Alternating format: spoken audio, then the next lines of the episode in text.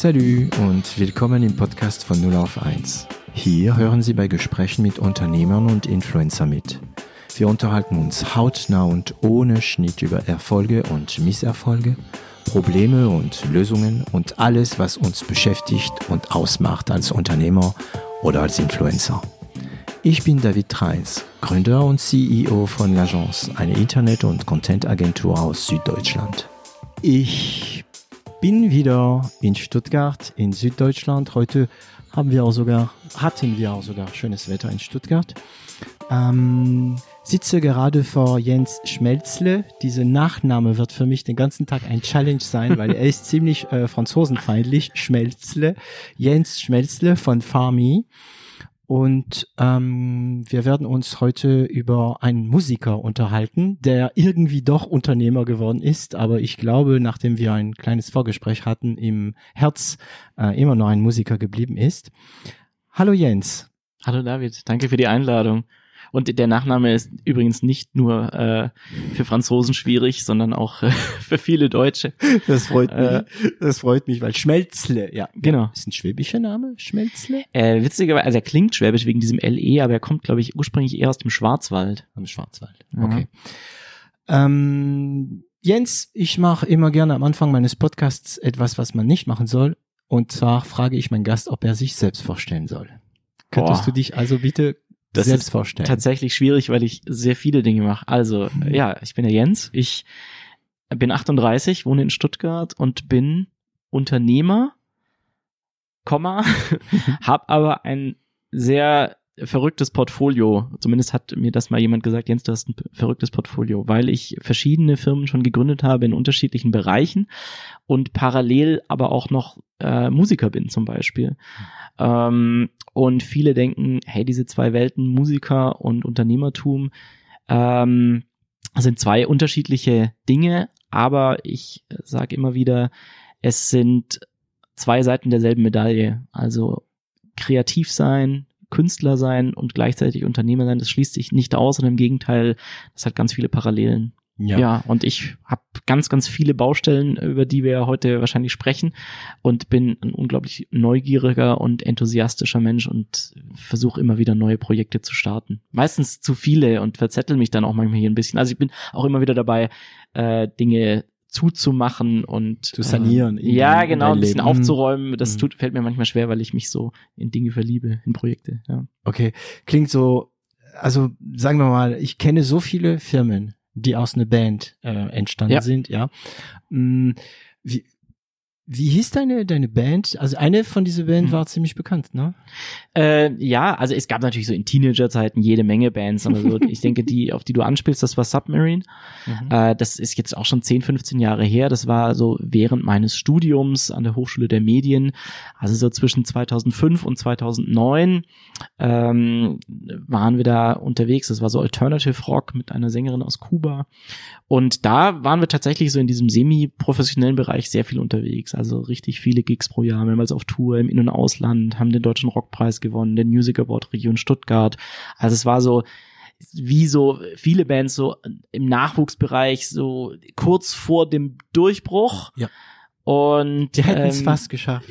Genau, und aber gewisserweise haben wir es auch geschafft, mhm. aber da sprechen wir ja vielleicht auch nochmal drüber, weil aus dieser Band ist tatsächlich dann mein erstes Startup entstanden, ohne mhm. dass das geplant war. Ja, ja, da kommen wir dazu. Ähm, eine dieser Startup, also Startup, naja, mittlerweile, also du, du hast einen Exit hinter dir, aber ähm, das ist keine Startup mehr. Ach nee, du, du sprichst von der Medienagentur noch oder von Ja, das Simple war Show. im Prinzip die, genau, das war die, die daraus wurde dann Simple mhm. Show. Es ist dieselbe Firma, genau. Also gestartet. Simple Show, die ja. äh, sehr viele Firmen kennen, ähm, der auch dann zu My Simple Show wurde und mhm, so weiter. Da genau. kommen wir dazu. Äh, was ist dein Instrument? Äh, ich habe ganz als Kind eigentlich Klavierunterricht gehabt. Okay, klassischer äh, Klavierunterricht. Genau, mhm. und äh, das habe ich aber nur so ein paar Jahre verfolgt und habe auch leider viel zu wenig geübt. Also ich wollte es gerne können, aber ich wollte nicht üben.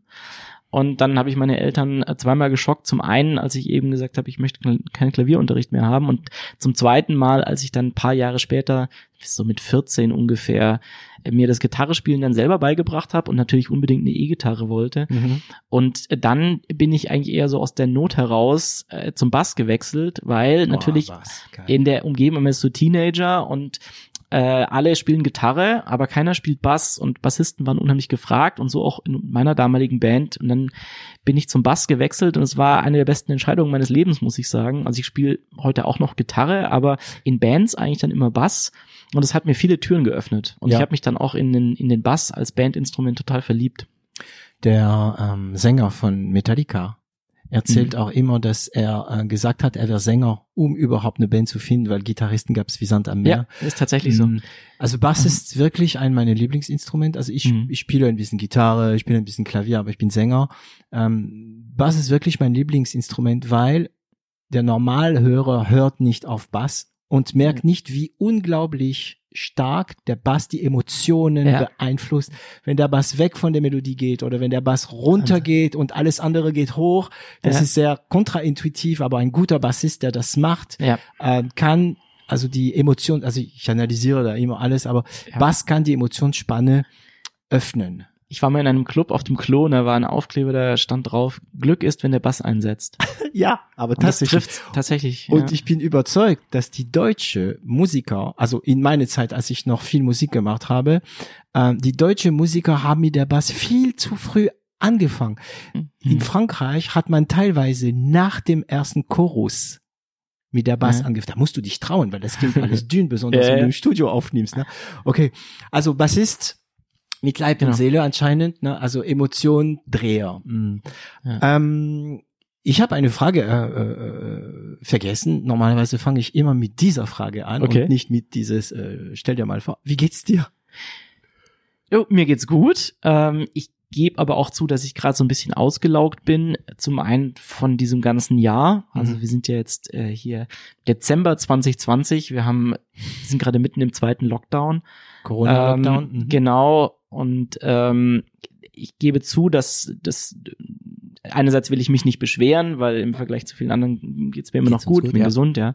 Äh, aber es hat durchaus auch Herausforderungen im Alltag und gerade die letzten paar Wochen waren bei mir einfach sehr, sehr anstrengend. Das heißt, ich hing eigentlich von morgens bis spät abends nur in irgendwelchen Videocalls vom Rechner und habe sehr wenig Tageslicht und frische Luft irgendwie und an die Nase bekommen. Wenig Input, also so menschlicher Input. Genau, die, die, der so- soziale Kontakt fehlt mir auch. Und da merke ich, okay, da muss ich irgendwie, muss ich mit umgehen. Also ich fühle, dass so der Akku und die Energie gerade eher so ein bisschen, ähm, ja, dass das Energie kostet und Ja. dass man sich das anders irgendwie auch Ja. wiederholen muss. Man traut sich nicht, sich zu beschweren, wie du sagst, aber es macht mit einem was. Also als Unternehmer ist 2020, egal wie viel Mhm. Cash du hattest vor dem ersten Lockdown oder ke- kein Cash hattest, ist Ja. für, es ist sehr anstrengend, ja. Ähm, ähm, also geht's Aber es hat gut. übrigens auch total gute Seiten. Also ich habe auch was gelernt. Also ich war jetzt zum Beispiel zwei Monate in Berlin und habe einfach von dort aus gearbeitet. Und das geht. Genau, also meine Freundin ist auch selbstständig und wir haben einfach jetzt gesagt, wir verlagern unseren Wohnort mal woanders hin. Mhm. Ähm, gut, da war noch nicht klar, dass es einen zweiten Lockdown gibt. Das heißt, es ist uns jetzt einfach eine andere Decke auf, den- auf den Kopf gefallen. Aber trotzdem war es total lehrreich zu sehen, ähm, dass Remote-Arbeiten auch zu 100 Prozent funktioniert und dass es vor allem jetzt dank Corona gesellschaftlich, also im Arbeitsleben total akzeptiert ist. Ja, es gibt Also- also, es gibt eine neue Dimension, die uns Corona irgendwie Ja. danach, also das Positive, was es uns hinterlassen wird. Genau. Warum Berlin? Äh, das war einfach eine, eine Entscheidung. Wir haben gesagt, wir wollten, ähm, das war im ersten Lockdown ist das entstanden. Wir haben gesagt, okay, Reisen wird erstmal nicht so möglich sein, äh, aber wir wollen irgendeinen Tapetenwechsel. Und wenn, wir sind beide auch Musiker und sehr Ah. interessiert an Kultur und gutem Essen und sowas. Und dann haben wir gesagt, okay, also da ist wahrscheinlich in Berlin am meisten los. Jetzt hat uns, wie gesagt, da auch der Lockdown erwischt. Insofern äh, ist es jetzt äh, nicht ganz so geworden, wie wir es uns vorgestellt haben. Aber wir würden das auf jeden Fall oder werden das auf jeden Fall auch wieder machen und äh, gerne auch in anderen Städten. Also es ging jetzt gar nicht so um Berlin im Speziellen, sondern es hätten genauso gut auch andere Städte sein können. Und wenn du eine Stadt, egal wo in der Welt, Mhm. zur Auswahl hättest, welche wäre das? Gibt es eine Stadt? Also ich bin ein riesiger Fan von New York City, Ah, aber ja. auch von San Francisco. Ähm, war ich jeweils schon mehrmals und ich, ich, ich liebe diesen, diesen Vibe und diesen, diesen Trubel und dieses, ähm, ja, wie soll ich sagen? Also ich kann da stundenlang irgendwo im Café sitzen und Leute beobachten. Es kocht. Und- Ja, Mhm. Es brodelt unheimlich. Und in, in äh, Europa sind es auch so ein paar Städte, wo das, wo es mir so geht. Barcelona, London, mhm. Amsterdam. Also ich liebe tatsächlich das, wenn das so pulsiert. Mhm. Ja. Also ich, ich komm, ich komm, ich mache schon wieder, ich mache immer für zwei Städte Werbung ja. hier in diesem Podcast. Erste Stadt ist Stuttgart. Ja. Und zweite Stadt ist Bangkok. Ich würde sofort nach Bangkok. In Bangkok war ich auch schon, ja. ja. Äh, fand ich auch toll. Ja. Ähm, ja, ich kann gar nichts Schlechtes über Bangkok sagen. Ich fand das auch toll. Das ist ja. Wahnsinn, ja. ja. Ähm, was hast du studiert? Ich bin tatsächlich offiziell Diplom-Ingenieur für audiovisuelle Medien. also man könnte auch sagen, ich mache sowas mit Medien, mhm. so ein allgemeiner Studiengang, wo man so eine Grundlage kriegt über alles.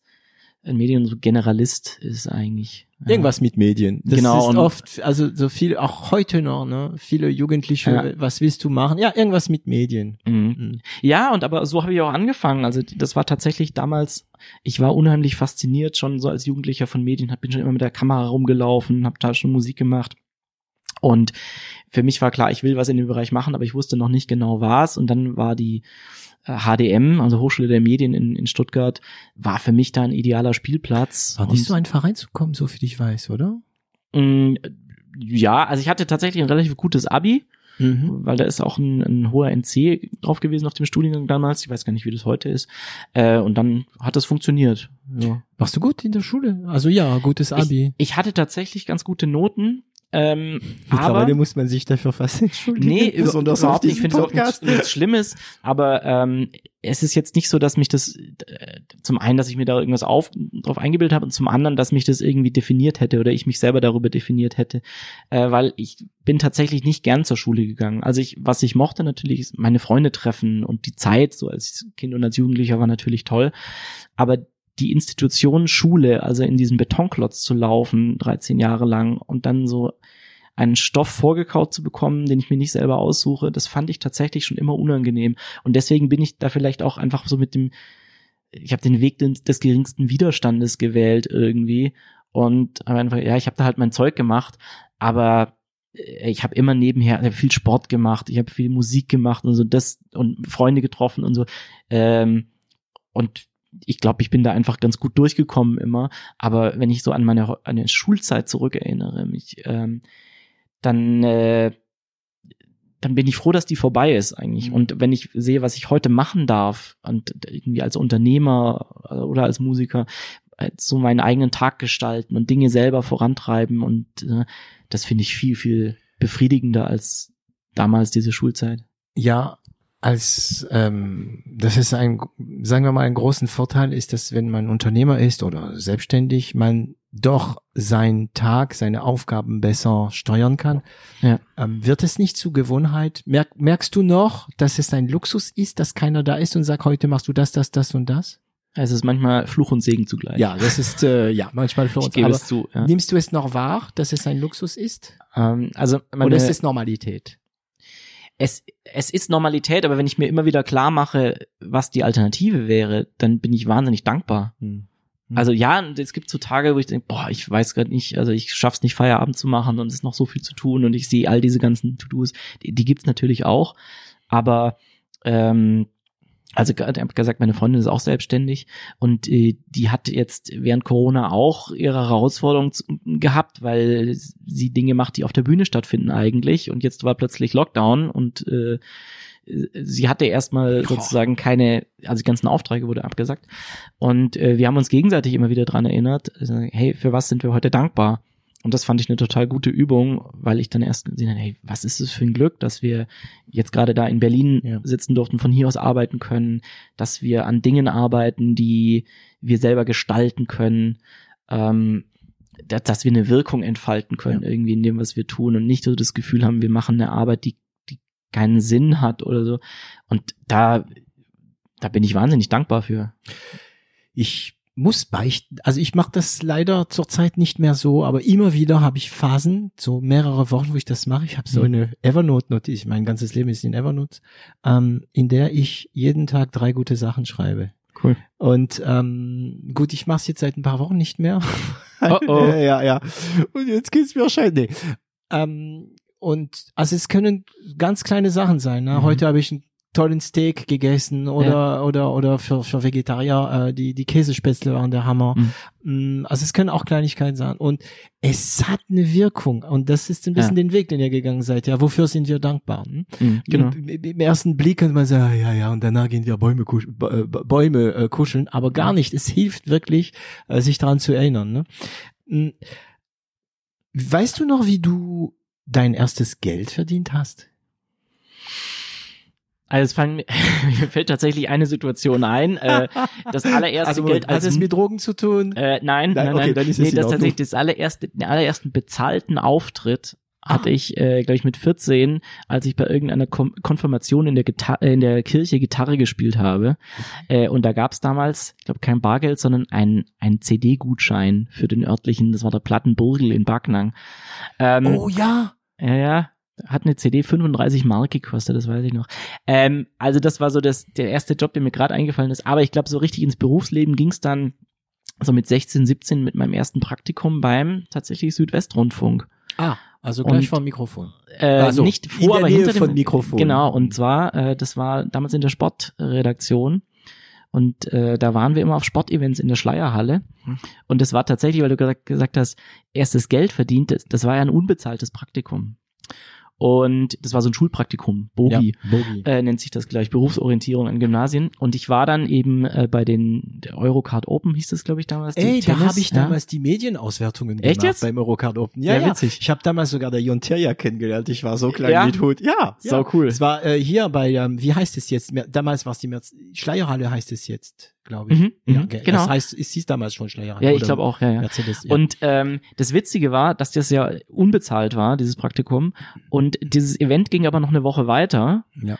Und dann wurde ich einfach gefragt, ich habe halt da alles Mögliche gemacht, so Kabelhilfe und was weiß ich, ob ich äh, nicht am Wochenende nochmal kommen will. Und ich so, ja klar.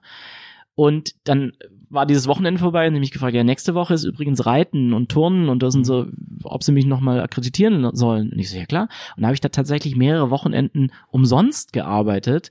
Aber ich, für mich hat sich das so gar nicht angefühlt, weil ich so viel gelernt habe und so begeistert und fasziniert war, da dabei zu sein, hinter den Kulissen und Kameras und im Ü-Wagen und so. Große Augen dann- gehabt. Ja, genau. Und erst dann äh, hieß es irgendwann so, ach so, den Job, den du hier gerade machst, da gibt es tatsächlich eine offizielle Bezeichnung für. Das hieß, glaube ich, Helfer. Mhm. Und dann kam ich in diese Kartei und ab da habe ich dann auch Geld bekommen. Aber ähm, ich habe tatsächlich aus Spaß damit gearbeitet. Und äh, das Geld war mir zu der Zeit relativ egal. Also zumindest Aber die so viel ersten ich paar Wochen habe, und ist es Monate. heute noch so, ne? Das Geld, also nicht egal, aber nicht, nicht sehr wichtig Also für Geld dich war, selbst. ist, ja. Geld ist nicht mein Antrieb, so, ja, sondern es muss halt irgendwie mich erfüllen und äh, genau, und das habe ich aber dann tatsächlich so neben dem, des Studiums mehrere Jahre noch gemacht, dann diesen Welches CD war das, was du gekauft hast? Weißt du es noch? Nee, das weiß ich nicht mehr tatsächlich. Weißt du noch aber, dein erstes CD? Also ich hab- das muss man Musiker fragen. Was war dein erstes CD oder Platte?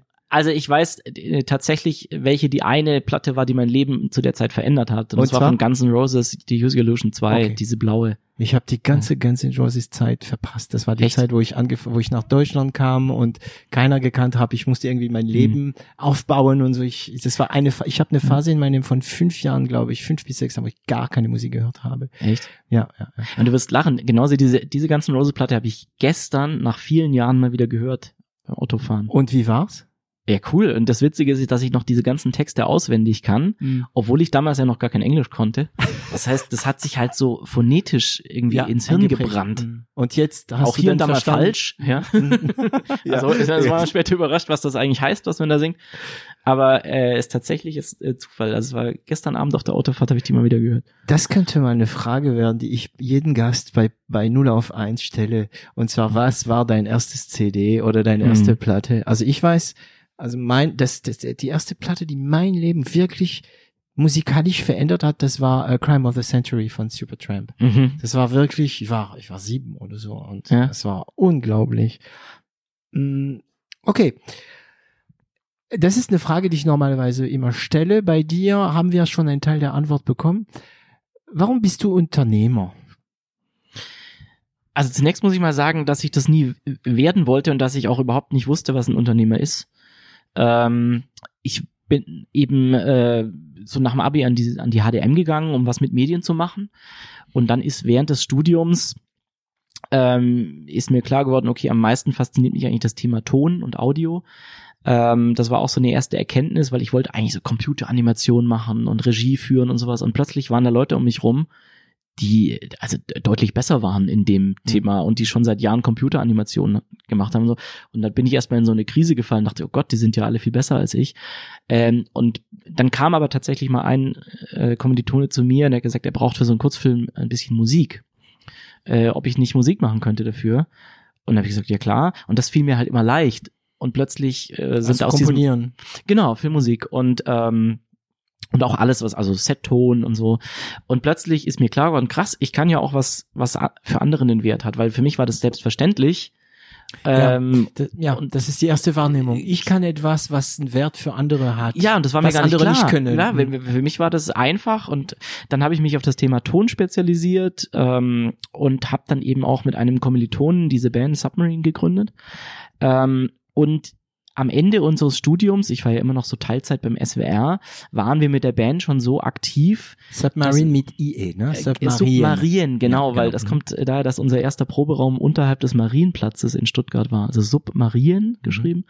Und ähm, es war eigentlich damals der Plan, so also Ende des Studiums 2008 rum, äh, ich möchte Musiker werden. Also lasst uns das hier vorantreiben. Lasst uns schauen, jetzt die Chance nutzen, ob wir damit tatsächlich unseren Lebensunterhalt bestreiten können. Vielleicht noch irgendwie so einen Job nebenher. Und wir hatten zu der damaligen Zeit Angebote von Plattenfirmen. Schon? Ja, tatsächlich. Und so das große, Studio war, also ja, ja, das war ein Major-Label und ähm, das Studio in Hannover war auch schon gebucht eigentlich.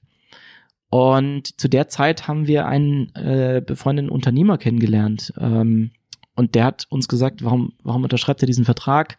Alles, was ihr braucht, ist Kohle, verdient euch doch die Kohle selbst. Eine kurze Frage. Also jetzt, das ist der Moment, wo ich normalerweise gern sage, Moment. ihr habt eine Band gegründet. Ja. Aber ihr habt ja nicht sofort Angebot von irgendwelchen Label gehabt.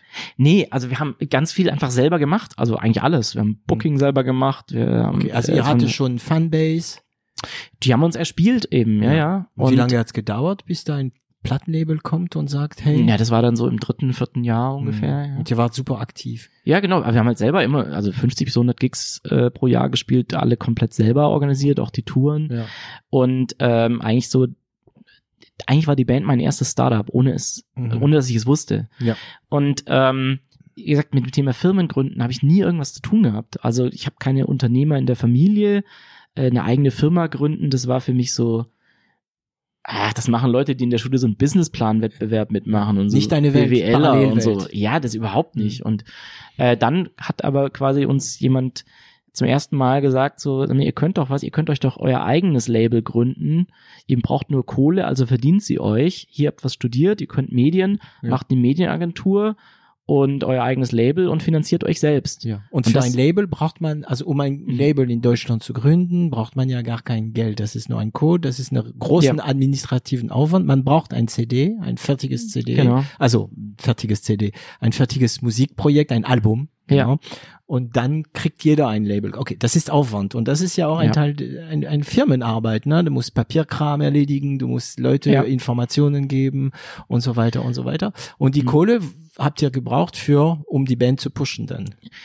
Äh, ja, also natürlich ist auch so eine Albumaufnahme, man braucht trotzdem ein bisschen Geld. Also wir hatten das Glück, dass ja mein Mitgründer Adrian und ich, äh, das war eben mein Kommilitone, wir haben beide ähm, Medien studiert gehabt, haben also ein bisschen Ahnung gehabt von Tontechnik. Noch Zugang zu entscheidender- Studios habt ihr gehabt? Genau. Mhm. Noch wichtiger war der, der Johnny Park, unser Gitarrist, der tatsächlich als Tontechniker und Produzent auch schon lange unterwegs war, selbstständig. Also der hat eigentlich die Aufnahmen produziert und wir sind dafür dann tatsächlich nicht in ein Studio gegangen, sondern haben eine Hütte in den österreichischen Alpen gemietet. Nein, nein sag das- das nicht. Doch. Und das ganze Material da aufgebaut, Genau. sich eingesperrt Und und, haben da dann live aufgenommen. Oh. Jawohl. Und es war halt eine super coole Atmosphäre Wie lange? und äh, wir waren, glaube ich, dreieinhalb Wochen auf der Hütte. okay. War deutlich günstiger als ein Studio, Ja. aber wir mussten halt alles selber machen. Und so sind die Aufnahmen fertig geworden und wir haben es dann tatsächlich geschafft, ähm, dieses Label zu gründen und diese Platte zu veröffentlichen im Handel. Also ein paar Monate später stand die im Mediamarkt.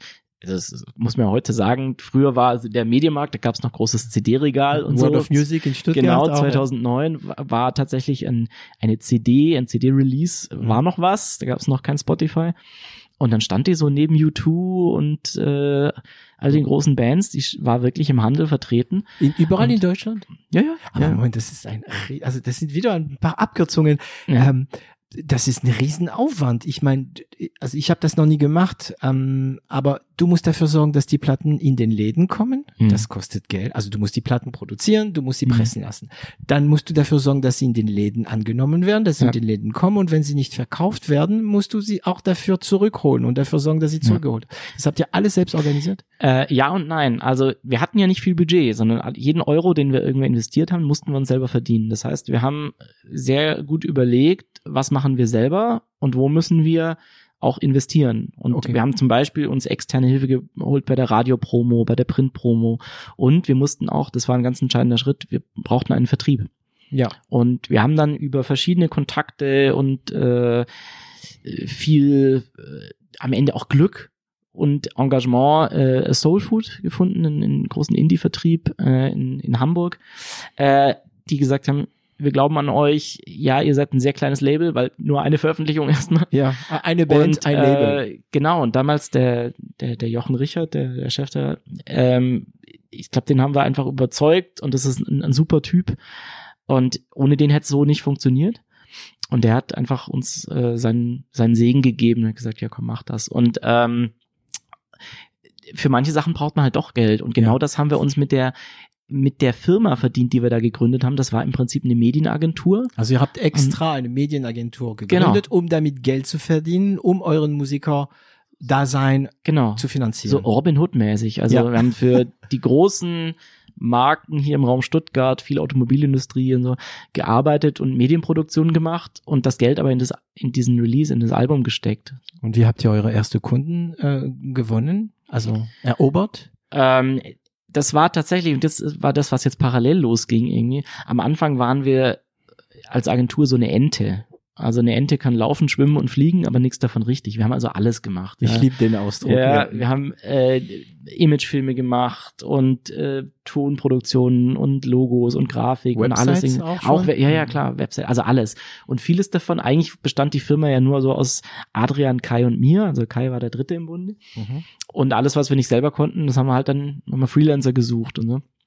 Und die ersten Kunden kamen tatsächlich äh, zum einen noch so ein bisschen aus dem Netzwerk dieses befreundeten Unternehmers, der dort auch in uns sozusagen investiert hat und der seinen Keller in der Firma freigeräumt hat und uns dann einen Computer hingestellt hat Der, gesagt, der mach euch mal. geraten hatte, selbst Genau, eine Firma zu ja. gründen. Darf Und- man seinen Namen sagen, oder? Das darf man sagen, das ist der Christoph Bertsch gewesen damals, der ja unter anderem auch in Bluesgeschwister zum Beispiel damals Wir hatten ja die Christina Haneberg, ja auch äh, bei war euch war, eine- genau. Eine super Folge auch. Also Genau. natürlich sind alle Folgen von 0 auf 1 super. aber ja, ja, wir haben gleich äh, mitbekommen, dass wir gemeinsame Genau, Bekanntschaften haben genau. mit Christina Haneberg. Und ähm, der hat uns sozusagen am Anfang, Anfang gesagt, komm, hier, macht, macht einfach. Und ähm, äh, ohne, ohne ihn hätte ich das bestimmt nicht so gemacht, weil wie gesagt, äh, ich, der hat euch Stimmung- unterstützt, an euch geglaubt. ja, und hat Kennst uns du auch die, die Freiheit. Beatsteaks? Ja, klar. Also nicht Das- persönlich. aber- Ja, ja, also diese Band, also für die, die nicht kennen, die Beatsteaks ist Ja. natürlich eine Band, die es geschafft hat, die auch sehr bekannt Ja. war. Ich glaube, die, ich weiß nicht, ob die noch was, ich habe schon lange nicht so Doch, also, die, also die haben noch eine riesen Fanbase, wenn die auf Tour Ja. gehen. Ja, ja. Und die sind genauso drauf. Die machen Mhm. alles selbst. Die haben so dieses Unternehmertum. Und so, ach, die müsste ich mal versuchen, Ja. für, für, für, für den Podcast zu bekommen als Unternehmer. Ne? Ja, also dann komme ich gern mit zum Mikro tragen. Also, nee, super Band. Und ähm, in dieser Agentur war es dann so tatsächlich einer unserer ersten Kunden, äh, hat gesagt, ja, sie haben ein kompliziertes Produkt und ob wir nicht ihr Produkt in drei Minuten in einem Film erklären könnten, so dass es jeder versteht. Und ihr habt keine Ahnung gehabt, aber gesagt, Genau, wir wir haben machen. ja klar können wir und haben dann einfach, es gab nicht viel Budget und wir wollten es radikal vereinfachen und dann haben wir eben so einfach eine Kamera über einen weißen Tisch gehängt und so ein paar Papierschnipsel ausgeschnitten und es dann mit zwei Händen so hin und her bewegt. also man muss Ja. sich das so vorstellen, es kommt ein Kunde, der euch Geld bringen kann, fragt euch, könnt ihr uns ein Erklärvideo machen? Genau. Lasst mich raten, schnell und günstig. Genau. Mhm. Und natürlich gute Qualität. Richtig. Der Dreieck, den man nie haben kann, Mm, theoretisch. Genau. Ähm, und ihr habt, hattet ja schon Filme gemacht, geschnitten. Also Filme an sich schon, ja. Ähm, aber wir konnten zum Beispiel nicht zeichnen. Also wir wussten, okay, dieses Papierformat so einfach wie möglich, es muss sich irgendwie, wie, wie wenn man an einer Bar sowas auf eine Serviette zeichnet, so muss es sich anfühlen. Aber Einfach wir konnten selber nicht möglich? zeichnen. Entschuldigung, Ja. einfach wie möglich aus Gründe der Reduktion Ja. oder aus Budget? Beides, beides. Okay. Und dann haben wir eine Freundin angerufen, ob sie uns nicht diese Zeichnungen machen kann. Die hat Mhm, Kunst mhm. studiert. Und wir hatten nicht mal eine Kamera. Wir sind also nach München gefahren zu einem Freund von uns, der Kameramann war. Und dann haben wir bei ihm im Studentenzimmer den ersten Papierclip gedreht. Und zu dem Zeitpunkt wusste keiner, dass es einen zweiten geben wird, sondern es war halt ein Projekt. So Mhm. hier, Ein Kunde, ein Projekt, man gemacht, alles. Äh, genau, Rechnung geschrieben und gut war's. Und weißt, we- ja. wie viel?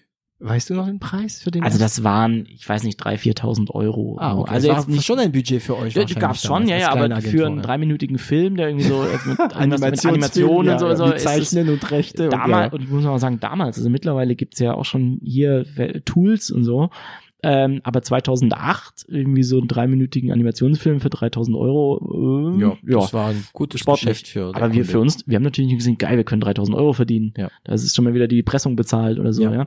Und ähm, Also die CD-Pressung. Genau, die Mhm. CD-Pressung, weil wir haben das Ganze ja, wie gesagt, eigentlich für unsere, für unsere Band gemacht. Und dann ist äh, ein Zufall passiert, dass nämlich äh, dieser Kunde sich zwei Wochen später wieder gemeldet hat und hat gesagt, Mensch, der Film kommt super an.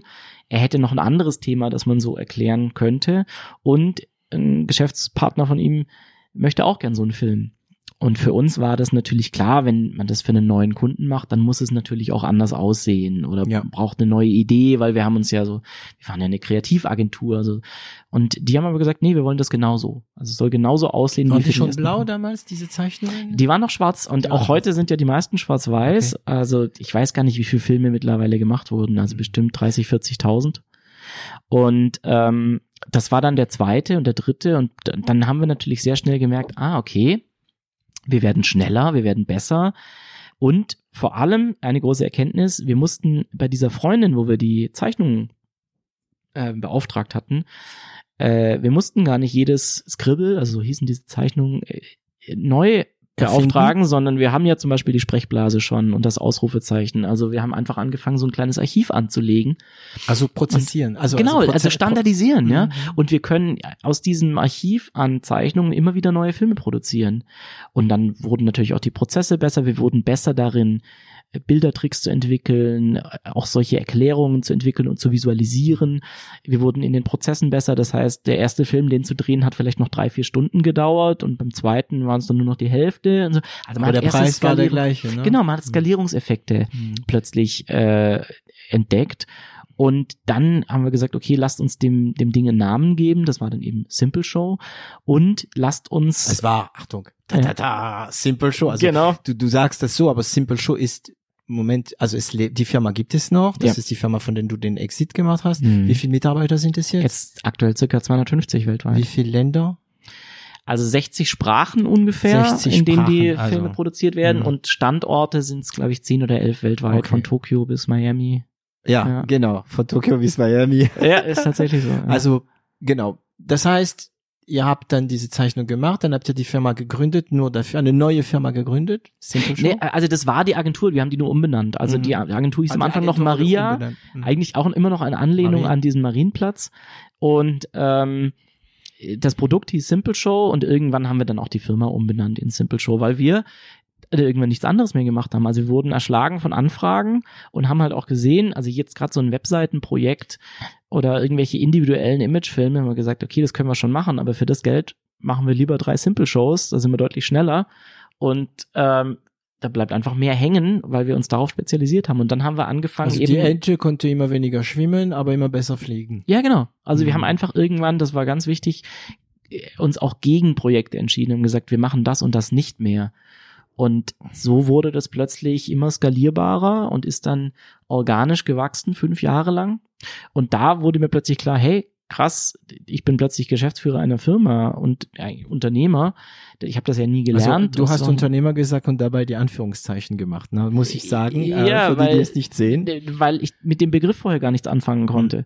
Und ähm, auch man ist da so reingerutscht in diese Startup-Szene. Wir haben uns nie als Startup, ich konnte mit dem Begriff gar nichts anfangen und Ihr habt ja auch Ähm, erstmal kein Kapital geholt. genau, Ne? erst nach fünf Jahren dann für die Internationalisierung, weil wir natürlich auch sehr viel Konkurrenz hatten plötzlich, Copycats. Ja. Und dann so war einfach- einfach und so weiter. Ja, und dann war eine Frage, okay, go big or go home. Und wir haben gesagt, nee, also wenn wir jetzt die Chance haben, wir sehen jetzt schon, das wird weltweit nachgefragt, den Ehrgeiz brachte ich dann schon mit, dass wir dann auch Sachen richtig machen. Und ähm, so wurde natürlich dann die Simple Show immer erfolgreicher, während die Band sich dann 2009 äh, aufgelöst hat.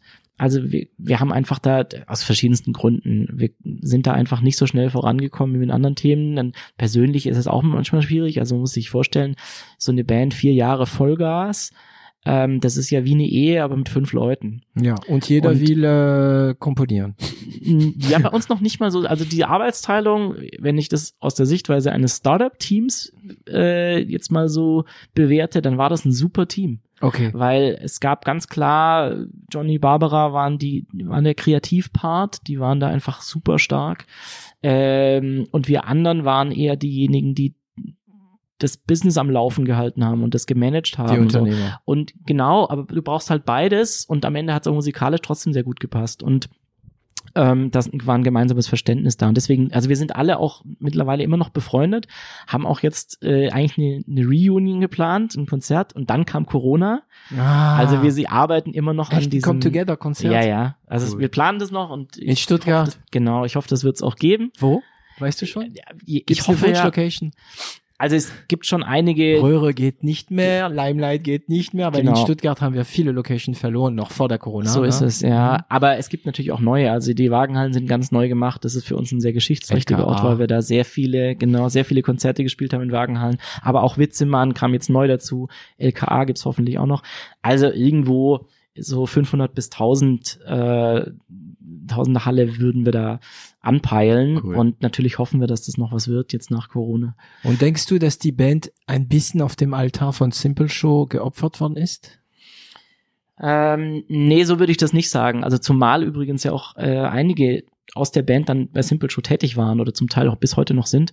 Ähm, ich glaube nicht, dass das der entscheidende Grund war. Ähm, weil es war da auch in der Band auch klar, dass es noch sehr lange dauern würde, bis wir damit unseren Lebensunterhalt bestreiten können. Also das war klar, wir sind, wir haben uns dafür den steinigen Weg entschieden, das selber zu machen. Und dann nach dem Release-Album, das wurde sehr gehypt, auch so in der Presse, und dann kommst du zurück von der Release-Tour und merkst, ja und jetzt? Und es bleibt immer noch kein Geld übrig. Und das okay, wird auch die nächsten eure Kosten trotzdem reingekommen, sozusagen. Also ihr habt. Mm, naja, ne, also eine schwarze Null, würde ich sagen. Aber Null. nicht, nicht wirklich. Also es, wir, wir standen trotzdem vor der vor der Frage, wie, wie bestreiten wir eigentlich unseren Lebensunterhalt und gehe ich jetzt entweder wieder zum zum SWR irgendwie so halbtags oder und dann war eben dieses Baby Simple Show da, also machen Es war noch ein Baby nach der Tournee. Mhm. Äh, ja, aber schon schon recht erfolgreich und deswegen es es war schwer mit der gleichen Aufmerksamkeit, dem gleichen Tatendrang beides zu machen, weil beides eigentlich ein Fulltime Job war. Ja. Aber ich würde jetzt nicht sagen, dass die Band wegen der Simple Show irgendwie dann auseinandergebrochen ist, sondern es waren ganz, ganz viele kleine andere äh, persönliche Dinge, auch so ein Loch, in das man gefallen ist und das war einfach so ein, wie gesagt, das Ende einer einer musikalischen Beziehung sozusagen. Das wäre das Ende einer, also gewissermaßen auch das Ende einer Freundschaft, einer Ehe, könnte man sagen. Äh, also man muss sich nicht, man muss nicht verstritten sein. Genau, es war nicht das Ende ja, einer persönlichen Beziehung, aber einer musikalischen und ähm, die es hat mich auch vor einem großen, ähm, es hat mir eine Entscheidung abgenommen, weil es gab hier zwei Projekte, die ich mit ganz viel Herzblut vorangetrieben habe und das eine hat auch meine Miete bezahlt und das war die Simple Show, wo ich eigentlich eher Designer war als Künstler. Also vielleicht muss man kurz sagen, also Kunst ist ja, ich mache etwas aus mir heraus und ich forme ein Kunstwerk nach meinen Regeln und da will ich, dass, dass niemand reinredet. Da mhm. ist es mir scheißegal, ob es jemand gefällt. Oder nicht. Das war für mich die Welt Submarine. Ähm, das war Kunst. Also, genau. Und beim Unternehmertum ist es ja eher nicht Kunst, sondern Design. Das heißt, ich muss künstlerisch kreativ sein, aber in einem vorgegebenen Rahmen, nämlich es muss ein Geschäftsmodell haben, es muss äh, Leuten gefallen, es muss ähm, eine Funktion erfüllen. Und ähm, das ist natürlich dann auch so, da mache ich etwas, für das Leute bezahlen zum Beispiel. Ja. Und ich fand es total spannend, in diesem Bereich auch kreativ zu sein, für etwas, das einen Mehrwert bietet in, in der Kommunikation von Unternehmen und in diesem Rahmen kreativ zu werden und an eine Firma aufzubauen. Also eine Firma aufzubauen ist halt eigentlich auch so wie ein Album zu machen. Ja, Oder, das ist total, also ich, ich, äh, ich, ich unterbreche immer. Das ist mein Das Job eigentlich, die nichts, Leute ne? zu unterbrechen. Ich möchte nochmal zitieren. Du sagst ja, ein Unternehmen ist keine Kunst, sondern Design. Mhm. Also das ist gerade für mich wirklich ein Wahrnehmungsmoment, weil ich habe Mhm. das noch, also ich habe das so empfunden, aber du hast gerade Wörter ähm, darauf geschrieben. Ja. Und zwar, das könnte man auch, ich, ich, ich stelle mir oft die Frage, was ist Werbung? Ist Werbung Kunst oder nicht? Mhm. Äh, und Werbung ist eben keine Kunst. Werbung ist Design Ja. und bedient sich auch auch in die Kunst, auch in der Psychologie, auch in der Marketing und so weiter. Das ist wirklich echt ein super Spruch. Dieses Unternehmen ähm, ist keine Kunst, sondern Design. Das heißt aber nicht, dass man es nicht kreativ angehen Genau. kann. Also genau. es steckt natürlich, ich, ich, ich sage selber immer so The Art of Entrepreneurship und habe vorhin ja auch gesagt, es hat ganz viel zu tun mit, es, es hat ganz viel mit Kreativität zu tun. Ja. Aber, und das war für mich eben damals entscheidend, ich, jeder von uns musste irgendwie seinen Lebensunterhalt bestreiten. Ja. So. Ähm, und jetzt habe ich einmal ein Projekt, das ist die Band, von der ich, die ich, wo ich Kunst machen will. Das heißt, ich möchte mich nicht daran orientieren, ob dafür jemand bezahlt oder nicht. Das möchte ich nicht zu meinem Kriterium machen. ich will Kunst machen. Und im anderen Fall als Unternehmer war das ein vorgegebenes Kriterium. Äh, Ein Geschäftsmodell, ein- eine Firma kann nur existieren, wenn sie ein, eine Form von Geschäftsmodell hat, wie auch Ja, immer das aussieht. Basiert auf Geld und ähm, also der Erfolg Also ein- basiert auf genau, oder Zahlen, auf ja. einem, ich, ich, Geld klingt fast schon so profan, ich sag mal, ein, ein Wert, den ich für, anderen, für andere schaffe und den schöpfe ich in irgendeiner Form ab. Mhm. Und da ist erstmal auch überhaupt nichts ähm, Anrüchiges dabei oder so, ja, sondern äh, ich, ich tue ja damit auch jemand was Gutes. Mhm. Also ich ziehe ja niemand über den Tisch und, und bescheiß Nein, jemand, nein, nein, sondern ich schaffe es, einen, einen Service oder ein Produkt und so weiter, der- das Leuten hilft. Ich, ich muss jetzt fragen, du musst aber nicht antworten. Bist Okay. du aus einer katholischen Familie oder eine evangelische? Also Evangelisch. Ja, nee, witzigerweise, mein Vater war katholisch und meine Mutter evangelisch. Weil, weil Aber- diesen Ausdruck ähm, ähm, äh, Prof, Geld und profan, diese zwei Wörter Mhm. zusammen, das ist, es, ich glaube, ich höre manchmal einen Franzose sprechen. Echt? Ja, also Franzosen haben mit Geld schon, also nicht ein Problem, aber eine Auseinandersetzung. Mhm. Ne?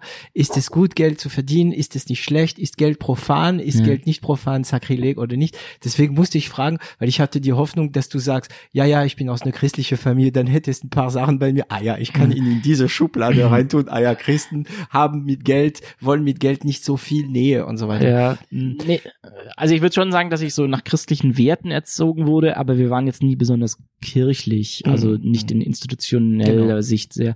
Ähm, auf jeden Fall war für mich dann klar, also äh, sobald ich jetzt mit der mit der Band auch oder als Künstler in diesem Interessenskonflikt bin, Ja. einerseits möchte ich mich frei entfalten und andererseits muss ich aber auch gucken, dass ich damit Geld verdiene, also Ja. etwas mache, was vielen Leuten zusagt oder wofür sie Geld bezahlen. Und viele, viele Künstler scheitern daran, Ja. dass sie, also scheitern daran, naja, ökonomisch gesehen, künstlerisch vielleicht nicht, vielleicht haben Mhm. sie dadurch den Erfolg, das ist ja wieder diese Diskrepanz, und zwar, dass sie nicht bereit sind, also in der Musik sieht man das oft, Kompromisse zu machen ja, in ihrer Kreation, um damit ein breiteres Publikum zu erreichen. ja. Dadurch kriegen sie kein Publikum, kein Geld und können irgendwann mal ihre Kunst weniger ja. ähm, wie heißt das, ähm, weniger nachgehen. Ja, Mhm. und ich habe übrigens, also dieser Prozess, ich habe ja gesagt, ich habe während dem Studium angefangen, Filmmusik zu machen Oh. und äh, mache das zum Teil bis heute noch, aber eher so für TV-Sender. Also gerade bin dann indirekt sind die Filme wieder beim Südwestrundfunk oder beim Bayerischen Rundfunk gelandet. Ähm, und ich habe sehr lange gebraucht, um solche Auftragsproduktionen, äh, um die nicht, also nicht persönlich zu nehmen, zum Beispiel Ja. Kritik. Also man ist dort ein Dienstleister und muss eine gewisse Funktion erfüllen. Ja. Ähm, In gewissen Rahmen. Genau, man muss kreativ sein. Das ist was sehr, sehr Persönliches, was man da reinsteckt. emotional sein. Und dann auch. kommt ein Regisseur und sagt, ja, das gefällt mir überhaupt nicht oder das wirkt bei uns auf das und dann wird manchmal auch eine sehr unsensible Sprache benutzt und dann sagt, na, das ist mein Baby, das finde ich. Und da, da habe ich jahrelang gebraucht, um da ein bisschen abzustumpfen und zu sagen, hey, das ist ein, das ist ein Job und ich, ich trage hier einen Teil dazu bei. Es ist eine Auftragsarbeit. Ja. Und ich glaube, das kennt jeder Designer irgendwie, wenn er irgendwie Logos designen muss oder irgendwas und dann kommt der Kunde Da und kommt der Kunde, entscheidet das sich immer und für das, ja, und denkt so, ah. ja, ja. Aber mittlerweile kann ich das deutlich besser. Also ich, Die Kunst beratend zu sein, ohne bevormundend, bevormundend zu Genau. werden als, Ja, ja. Äh, als Kreativer. Ne? ja, Also das ist wirklich äh, äh, sehr interessant, dass, dass, dass, dass, äh, dass man auch das bei Schriftsteller sieht. mhm. Äh, Schriftsteller haben aber diesen Luxus, dass sie ihr Gesicht nicht zeigen. Mhm. Also können sie mit einem ähm, Deckname andere Sachen Mhm, produzieren und dann vielleicht kommerziellere Sachen. Äh, ah, ja, schreiben. stimmt, ja klar. Mhm. Mhm. Ja, aber, aber ich kenne auch ganz viele Musiker, die äh, Berufsmusiker sind und bei denen ist es so, weißt du, womit die ihr Geld verdienen? Die geben die Woche über Unterricht, Ja. spielen am Wochenende mit der Coverband Genau. und wann machen die ihre eigene Musik? In ihrer Freizeit. Ja, ja. Also für die ist es auch so, die sie müssen natürlich äh, sind die dann immer noch Berufsmusiker und das heißt auch nicht, dass das denen keine Freude macht, aber ähm, auch die müssen schauen, sie müssen einen Weg finden mit ihrem Talent, mit ihrer Musik ähm, und dem, was sie können, einen Markt zu finden und das ist meistens halt dann eher eben unterrichten und Coverbands spielen und dass tatsächlich man mit seiner eigenen Musik oder von seiner eigenen Musik leben kann, ist halt leider nur sehr wenigen vergönnt. Und ich bewundere das aber auch total, wenn ein Künstler diese Konsequenz hat und diesen Weg geht. Ja, das Und- zeigt, dass er eine gewisse, ähm, also ja, gewisse äh, Einstellung hat. Ja, total. Und äh, bei uns war es halt so, dass die Musik, die wir damals gemacht haben, äh, nicht kommerziell genug war. Das war uns dann schon irgendwann klar, um damit in kurzer Zeit an einem größeren Publikum äh, irgendwie ja, dass da so viel rumkommen wird. Und es gibt geniale Bands, wo sie sagen, bei denen, wo ich sage, die sind qualitativ deutlich, deutlich besser als vieles andere, was da Ja. irgendwie im Radio läuft oder sowas. Und die, die können trotzdem nicht davon leben. Nee, das Also, ist das, das große alte Probleme. Ja. Aber ich hoffe, dass es durch, ähm, dass es sich ein bisschen ändert durch YouTube, durch äh, äh, Twitch, durch Podcasting und so weiter, Mhm. dass auch, ähm, sagen wir mal, weniger, also Künstler mit einer kleineren Zielgruppe ihre Zielgruppe trotzdem erreichen können. vielleicht Also was auf jeden leben. Fall besser ist heutzutage, ähm, ist, dass du diesen Gatekeeper nicht mehr hast von Plattenfirmen Ja. wie damals. Ja, Also das, GEMA, was, Plattenfirmen, Labels und so weiter. Ja. also ähm, das, was den Weg, den wir damals eingeschlagen haben vor über zehn Jahren, ähm, das ist etwas, was heute ja fast schon Standard ist, dass du als Künstler dich auch selber vermarkten kannst, dass du über soziale Netzwerke, das gab's damals. Also Nee, das gab's 2008, da kam gerade so Facebook auf bisschen, ähm, aber es, so wirklich soziale Netzwerke, was gab's da? MySpace noch, ne? da waren wir recht aktiv. MySpace, stimmt, das Ähm, gab's ja. Mhm. Und dass man heutzutage sehr viel direkter mit seinen Fans kommunizieren kann und in der Theorie sofort ein riesiges Publikum erreicht. Ja. Mit dem Nachteil, dadurch, dass es halt auch jeder jetzt mittlerweile machen kann und man äh, mehr oder weniger im Proberaum auch riesig ist. äh, Aufnahmequalitäten erreicht, die man früher eher nur im Tonstudio erreicht Ja. hätte. Äh, es wird halt auch wahnsinnig viel Musik auf den Markt geschmissen und sich da dann wieder irgendwie durchzusetzen und eine Aufmerksamkeit Und dann zu kriegen, werden halt doch wieder die, schwierig. die mit großem Budget kommen. Äh, Genau, und dann, bekannt. am- dann, ja, dann kommen auch wieder, spielen Plattenfirmen oder andere die, die, die, äh, Stakeholder da auch wieder in irgendeine Rolle. Und ähm, also ob es wirklich leichter geworden ist insgesamt, weiß ich gar nicht, weil es gibt halt auch viel mehr Konkurrenz. Für die Kreativität, und, ja, aber für das äh, Verdienen, ja. genau. Apropos Verdienen, wann, also genau das, das ist übereinstimmt. Der Moment, wo ihr den, die, die Platte rausgebracht habt, ihr wart auf Tournee, dann seid ihr zurückgekommen und dann hast du angefangen, wirklich dich in My Simple Show, also in Simple Show hieß es damals, Genau. da ähm, ähm, zu investieren. Wann hast du angefangen, wann habt ihr, ähm, ihr wart ja zu dritt, gell? Äh, Adrian Thoma, Kai Blisch. Blisch und du? ich, Genau. Mh, wann habt ihr angefangen, euch zu bezahlen? Ziemlich früh, ne? Mm, Also es ging so stufenweise. Ich glaube am Anfang gar nicht. Und dann, also muss man auch überlegen, wir kamen ja direkt aus dem Studium. Ja. Und ähm, diesen Moment, dass man jetzt ins kalte Wasser springt des Unternehmenstums eine Firma gründet, den, das hatten wir ja nicht, sondern das war ja eher so ein langsames, so im, am Strand so reinlaufen, erst den Zehen und dann den Mhm. Knöchel. Und, und ich glaube, das erste Gehalt, das wir uns ausbezahlt haben, das waren 800 Euro im Monat. Das Mhm. weiß ich noch. Netto oder brutto? Nee, brutto, brutto. Brutto. ähm, Ja. Und das klingt jetzt irgendwie wahnsinnig wenig, aber damals war das natürlich für uns richtig geil, weil wir kamen ja vom Studium. Habt noch bei den Eltern gelebt? Äh, nee, da schon in der WG, aber ich konnte plötzlich meine Miete bezahlen. Selbst. Hm. Und Hallo Mama, ich brauche jetzt konnte diesen, diesen Nebenjob im SWR, den ich ja noch hatte, irgendwie so aufgeben. Und so, geil, mein erster Gehaltscheck. Und damit machst du natürlich keine großen Sprünge, aber du wohnst im WG-Zimmer, Hm. äh, hast du bist dein eigener großen, Herr. hast keine großen Ausgaben und dann konntest du mit 800 Euro im Monat, hey, das war schon ziemlich cool. Ich weiß nicht, was dann übrig bleibt netto, aber ähm, das, an diese Zahl kann ich mich noch erinnern ähm, und das war auch relativ lang so und dann, klar wird's ein bisschen mehr, aber ähm, also wir haben uns nie übermäßig hohe Gehälter ausbezahlt und ich meine jetzt, ich hoffe, ich lüge nicht, aber so in Erinnerung, ähm, es haben immer, also sobald wir angestellt haben, immer Leute mehr verdient als wir als Gründer. Das ist, Ich glaub, äh, mit großer Sicherheit sogar. weißt du noch der erste Angestellte? Mm, Oder die? Ja, tatsächlich. Äh, das ist äh, war ein Designer, der also im Prinzip war Mitarbeiter Nummer eins sogar der Kai, weil der äh, war am allerersten Tag gar nicht dabei, sondern quasi dann sofort danach. Kai, der Mitgründer. Genau, ne? ja, aber er ist im Prinzip Mitgründer. Ähm, und der erste Mitarbeiter, dann kam ein Praktikant und so, aber der erste feste Mitarbeiter war jemand, der jetzt nach über zehn Jahren neulich seinen letzten Tag hatte bei der Simple Show. Ah. Dann Und der war damit länger dabei als wir. Dürfen wir ihn grüßen dann. Ja, der ist Ja. mittlerweile in Berlin. Grüße an Carsten. Grüß Carsten. ähm, also, das heißt, du hast dich dann involviert, immer mehr in My Simple Show. Was war, also das waren Adrian, Kai und du. Wie Genau. waren die Aufgaben verteilt? Wofür warst du eher zuständig? Also ganz am Anfang ähm, tatsächlich in diese Filmkonzeption. Und dann habe ich aber noch sehr viel, ja, war ich ja verantwortlich dafür, dieses ähm, das Label aufzuziehen parallel. Das heißt, das war eigentlich meine Hauptaufgabe und war aber konzeptionell an den Filmen beteiligt. Äh, Kai hat vor allem die Produktion erledigt und Adrian Sales. Mhm. Und Wer hat die Buchhaltung gemacht? ja, ja, das haben wir so irgendwie parallel so ein bisschen.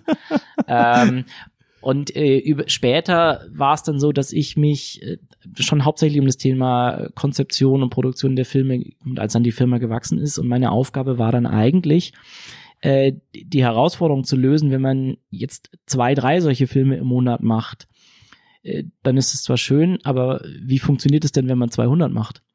Und dann brauchst du ja sehr, sehr viele Leute. Genau, das heißt nicht, die- nicht so gut skalierbar. Also es kann man skalieren, aber nur mit immer mehr Personal. Genau, also zumindest, also meine Aufgabe, wie kann man das skalieren und das Personal skaliert weniger proportional Genau. als der, der Umsatz. Und das heißt, es musste dafür gesorgt werden, dass unter der Name, unter dem Namen Simple Show, wenn ein Kunde kommt, ähm, immer ein Qual Film der gleichen Qualität herauskommt. Egal wer daran beteiligt ist. Und am Anfang waren das vielleicht noch zwei, drei Leute, die an einem Film beteiligt waren. Später waren es zehn bis zwölf. Und die mussten immer, Und- ja. mhm. Und das dann auch noch international. Also wenn ein Kunde in, in Japan eine Simple Show bestellt, muss eine gewisse Qualität gesichert werden. Und das Entscheidende in der Qualität ist ja nicht, wie man vielleicht auf den ersten Blick denkt, die Produktion, also das Abfilmen von Zeichnungen, sondern der entscheidende Part, der das einen solchen Film gut macht, ist die Kreation. Also zu einem Kunden zu gehen, einen Sachverhalt besser zu verstehen als er selbst. also die Didaktik Und dann, sozusagen. genau, und das dann in drei Minuten einfach zu erklären. Und dafür gab es ja gar keine Ausbildung. Das heißt, wir mussten diese Leute selber rekrutieren, ausbilden und international die Qualität sichern. Und ähm, das war dann eigentlich so meine Aufgabe jahrelang international. Und dann ganz zum Schluss äh, war eben die Frage, was ist denn eigentlich so die die Zukunft unserer Firma. Und da ging es dann darum, dieses Projektgeschäft, also ein standardisiertes, skalierbares Projektgeschäft, in eine wirklich skalierbare Software zu überführen und das, was unsere Konzepte bisher von Hand gemacht haben, eigentlich in eine Also in Art künstliche SaaS, ne? Intelligenz, Software ja genau, Service, in ne? eine künstliche Intelligenz zu packen, mehr oder weniger. Und so ist dann My Simple Show, also diese Videomaker entstanden. Das war dann so das letzte Projekt, an dem ich die letzten zwei Jahre noch beteiligt war. Und äh, was so jetzt eigentlich so den Weg der, der Simple Show ebnet in die Zukunft. Und da habe ich auch gesehen, eigentlich waren wir noch mal so ein Startup im Startup. Also wir haben uns ja, wirklich My Simple Show war genau. ein Startup. Aber Also- Simple Show gibt's noch? Also es Ja, wird genau, auch noch ja, produziert. Produzieren die von Simple Show mit My Simple Show oder wird noch ähm, Beides. Also es gibt noch die ganz individuelle Auftragsproduktion wie früher auch noch, ja. Ja. Ähm, und dann gibt's eben den Bereich MySimple Show, das ist die Software, also der, der Videomaker. Und es gibt aber auch so Hybridprodukte, also dass man, dass Kunden dafür zahlen für kleines Geld, dass ein professioneller Konzepter sich mit dem Damit Videomaker äh, hinsetzt und dann für den Kunden einen Film machen. Auch das gibt's. Ähm, ich bin aber, um ehrlich zu sein, gar nicht mehr so tief drin. Also Ja. ich bin ja Ende 2016 raus.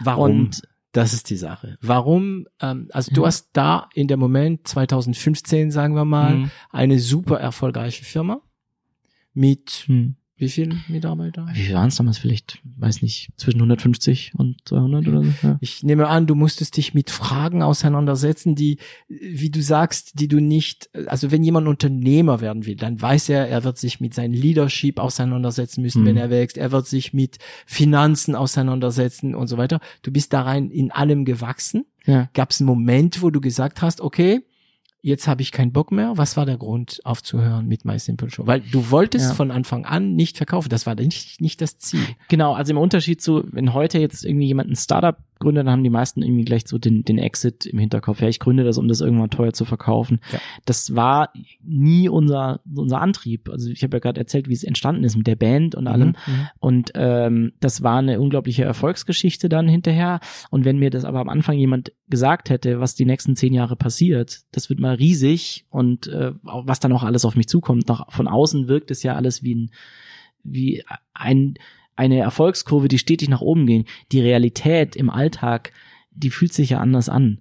Sondern es ist ein, ein permanenter Kampf, ein permanente, eine permanente Series of Fuck-Ups. Ja. Ja, ja. Es gibt jede Endlich Woche ein. Unternehmer. Also Ja. ich möchte jetzt das kurz mal festhalten. Ähm, ich ich, ich, ähm, ich habe manchmal das Gefühl, dass deutsche Unternehmer ungern über diese dunkle Seite des Unternehmertums sprechen. Mhm. Mm, Aber also bei 0 auf 1 sind sie offen. Die reden darüber. Deswegen dauert es auch immer so lange, Ja. damit man, man entspannter wird und über solche Probleme äh, Mhm. redet.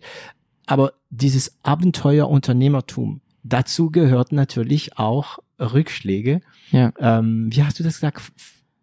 Den Ausdruck, den du benutzt hast? Fuck-ups. Fuck-ups, ja, Ja. Fuck-ups. Also es gibt ganz viele kleine Fuck-Ups und die, die gehören da dazu. Aber es gibt größere, wie zum Beispiel, also wir hatten auch Phasen, wo ich unruhig geschlafen habe, ob wir die Gehälter zahlen können Ende des Monats. Was ist deine Uhrzeit nachts zum Aufwachen, wenn du, wenn du äh, Keine Ahnung.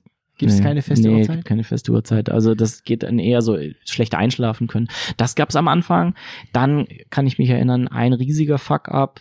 Das war so nach fünf, sechs Jahren, da hatten wir einen externen Geschäft, Finanzgeschäftsführer reingeholt. Mhm. Der sich um das- die Zahlen kümmern sollte. Genau. Und am Ende sind wir aber vor Gericht, haben uns vor Gericht wieder gesehen. Das Verfahren ging dann auch jahrelang. Ging es um Untreue und um alles ah, Mögliche. echt? Ist, Also es war sehr, sehr unschön. also es waren Vermutungen von Untreue, dass Geld verschwunden ist. Ja, das ist Wäre. jetzt sehr weiß nicht, vereinfacht. welche. Zeit, genau, äh, also es wäre jetzt zu, zu kompliziert, den ganzen Mhm. Sachverhalt. Auf jeden Fall, es ging unschön auseinander. Okay.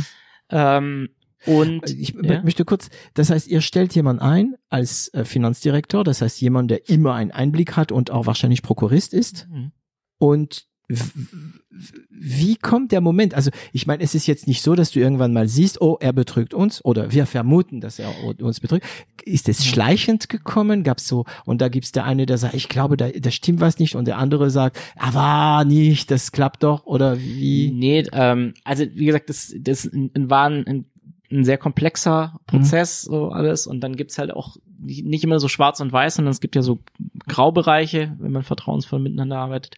Äh, aber letztendlich entscheidend war, ist, wurde für die nächste Finanzierungsrunde wurde eine Due Diligence gemacht und dabei sind halt dann auch Sachen Ah, die Finanzierungsrunde, ja, okay. die, die nicht ganz sauber waren, so einfach. Und dann ist, war es eher so ein Vertrauensthema. Also eine Aber Due ich- Diligence sind die Informationen, die man liefert, bevor man eine, in eine Finan- Finanzierungsrunde geht, damit Genau, also diejenigen, neuer die investieren, einen, sagen wir mal, möglichst transparenten Einblick in eine Firma bekommen, bevor sie da Geld reinstecken. Genau. Ne? Aber also ich wollte jetzt da auch gar nicht so in die Tiefe gehen. Das war auf jeden Fall ein, ein riesiger Fuck-up und dann landet man plötzlich in einer Situation, die man, die man gar nicht wollte und die- wahnsinnig energiezehrend, ja.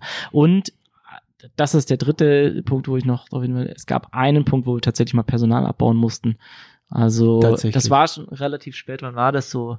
2014, 2015 vielleicht ungefähr. Ähm, wo einfach sehr schnell gewachsen sind und der, der Umsatz Nicht äh, so? nicht, nicht im gleichen oder nicht so schnell mitgewachsen ist. wie wir. Und da mussten wir tatsächlich, und das war, glaube ich, so der insgesamt schwärzeste Tag meiner Simple Show Zeit, wo ich quasi ähm, Mitarbeiter entlassen musste. Und Wie lange habt, also wie lange hat es gedauert zwischen dem Moment, an dem ihr bemerkt habt, oh, oh, oh, oh, oh, es sind so viele Leute und der Moment, wo ihr entschieden habt, okay, jetzt werden Leute gekündigt? Boah, das weiß ich tatsächlich nicht Weißt mehr. du nicht? Also das war, das waren Wochen und Monate, aber dann irgendwie muss es doch ganz schnell gehen. Also da, man versucht das ja alles zu verhindern. Also Ja, das heißt, natürlich. Das heißt, das Ja. Letzte, was passiert, ist, dass man dann Mitarbeiter entlässt hat. Vorher cuttest du ganz woanders Mhm. Kosten. Und de dieser Prozess war natürlich lange im Gange vorher.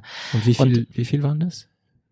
Mm, lass mich nicht lügen, aber bestimmt zehn Prozent. Zehn Prozent. Ja. Und hast du das selbst? Zum Teilweise- Teil, nicht, nicht alle. Also die Leute- aber ich habe auch persönlich solche Gespräche geführt. Da muss man ran. Also ich denke, Ja. als Unternehmer, wenn, wenn, wenn man schon diese schwere Entscheidung getroffen hat, dann ist es schon nur fair, dass man dann die Leute wenigstens diese Ehre äh, macht, also diese Ehre nicht, aber dass man derjenige ist, auch die schlechte Botschaft äh, der ja, Überbringer klar. ist. Auch ne? wenn es für die natürlich ein schwacher Trost ist. Also ja klar, auch- klar. Aber ja. das ist eine, ja. Ja, also wie gesagt, sowas gehört auch dazu, äh, leider. Und ähm, aber das waren jetzt nicht die Gründe, weshalb ich raus bin. Also dass ich sage, ich wollte diese Herausforderung nicht mehr haben, sondern eigentlich eher die Erkenntnis aus diesem ich vergleiche es ja mit so einem kleinen Schlauchboot, mit dem man angefangen hat. So, wir Mhm. waren zu dritt im Keller und dann, wenn du irgendwie so auf der einen Seite so einen Paddelschlag machst, dann Oh, merkst du das mal, sofort. wir, Ja? aufs, gehen wir aufs Wasser. Ja, und genau. Mhm. Und dann wird halt aus diesem Schlauchboot irgendwann so ein, so ein Schnellboot und irgendwann wird's halt so ein Ozeantanker. Mhm. Und das hat einen Witzig, riesen dass du Vorteil. Tanker sagst und nicht ähm, irgendwie Cruise Ship oder Ja, was? ja, also, oder ja, Yacht, äh, nee, ja. du, es ist ja nach wie vor eher so ähm, nicht nur Freizeitvergnügen. Ne? Und dieser Tanker hat einen riesen Vorteil. Du kannst halt irgendwie auch durch den Ozean schwimmen und erhältst Wind- und Wetterstand. Ja. Äh, und hat mir ermöglicht, auf der ganzen Welt zu arbeiten. Wie gesagt, in Japan, in Singapur. Warst du viel unterwegs? So. Ja, das war genial. Auf der anderen Seite ist natürlich so, dann machst du Finanzierungsrunden, das Team wird größer also, und dein eigener Einflussbereich, der wird natürlich irgendwann sehr, sehr, also kleiner und indirekter. Ja. Ja, du kriegst nicht mehr jeden Tag mit, was mit den Filmen passiert, was die Auswirkungen ist. Du bist nicht mehr mit den Kunden in Kontakt, auch nicht mehr mit, oder nur noch ein Bruchteil der Mitarbeiter. Ähm, du bist auch in Managemententscheidungen, es ist immer ein Kompromiss, du hast Investoren, du hast einen Board und das hat auch alles, also es hört sich jetzt gerade so schlecht Aber an. die also- Inertie ist groß und ich habe ich habe also ich habe mich ein bisschen durchgelesen und Sachen über dich gehört. Ich habe das Gefühl, du bist wirklich eher jemand, der gerne 0 auf 1 macht und Genau. nicht also 0 auf 1, du, du schaffst es irgendwie auch immer von Auf 1 anderthalb, auf 100, äh, auf anderthalb ein, vielleicht Ja, also ja. naja, ein, auf, Aber auf 100 genau. zu gehen, aber dann verliert es für dich an, an, an, an, also es zerrt mehr, als es dir gibt. Ist das Genau, so? ja, Mhm. genau. Und deswegen, also ich, äh, das klingt so, als wäre das jetzt wahnsinnig schlimm gewesen. wenn man sagt, nee, das war nach wie vor eine tolle Ja, Zeit. ja, ja. Ich habe aber gemerkt, meine Stärken und das, was ich machen will, liegen tatsächlich eher in dieser dreckigen Phase von 0 auf 1, wo ich etwas ja, also, okay. sehr schnell, sehr agil äh, en entstehen lassen kann.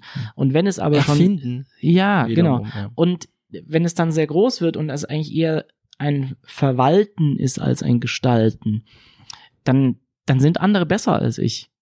Und da habe ich gesagt, okay, da- Witzig, deswegen das war mein wie deine Simple so- Musiker, äh, Ja. nee, wie deine Tongeschichte äh, oder ich weiß nicht mehr, wie du was du am Anfang gesagt hattest wegen Ach, Audio HDM, und ja. Video und so, dass du gesehen hast, dass Menschen es besser können. Dann hast du dir dann deinen Weg gesucht, da wo du natürlich Mhm. ähm, der Bessere bist. Und dann kam die Entscheidung, ich, ich also ich möchte ähm, raus aus der Firma. Hm. So viel ich weiß, ging es gemeinsam mit, also das erste Mal, als du das gesagt hast, war das während der Finanzierungsrunde, ne? Da kam eine Finanzierungsrunde und du hast gesagt, in dieser Moment, Achtung, ich bleib nicht mehr da, mich nicht mehr lange, Mm, oder?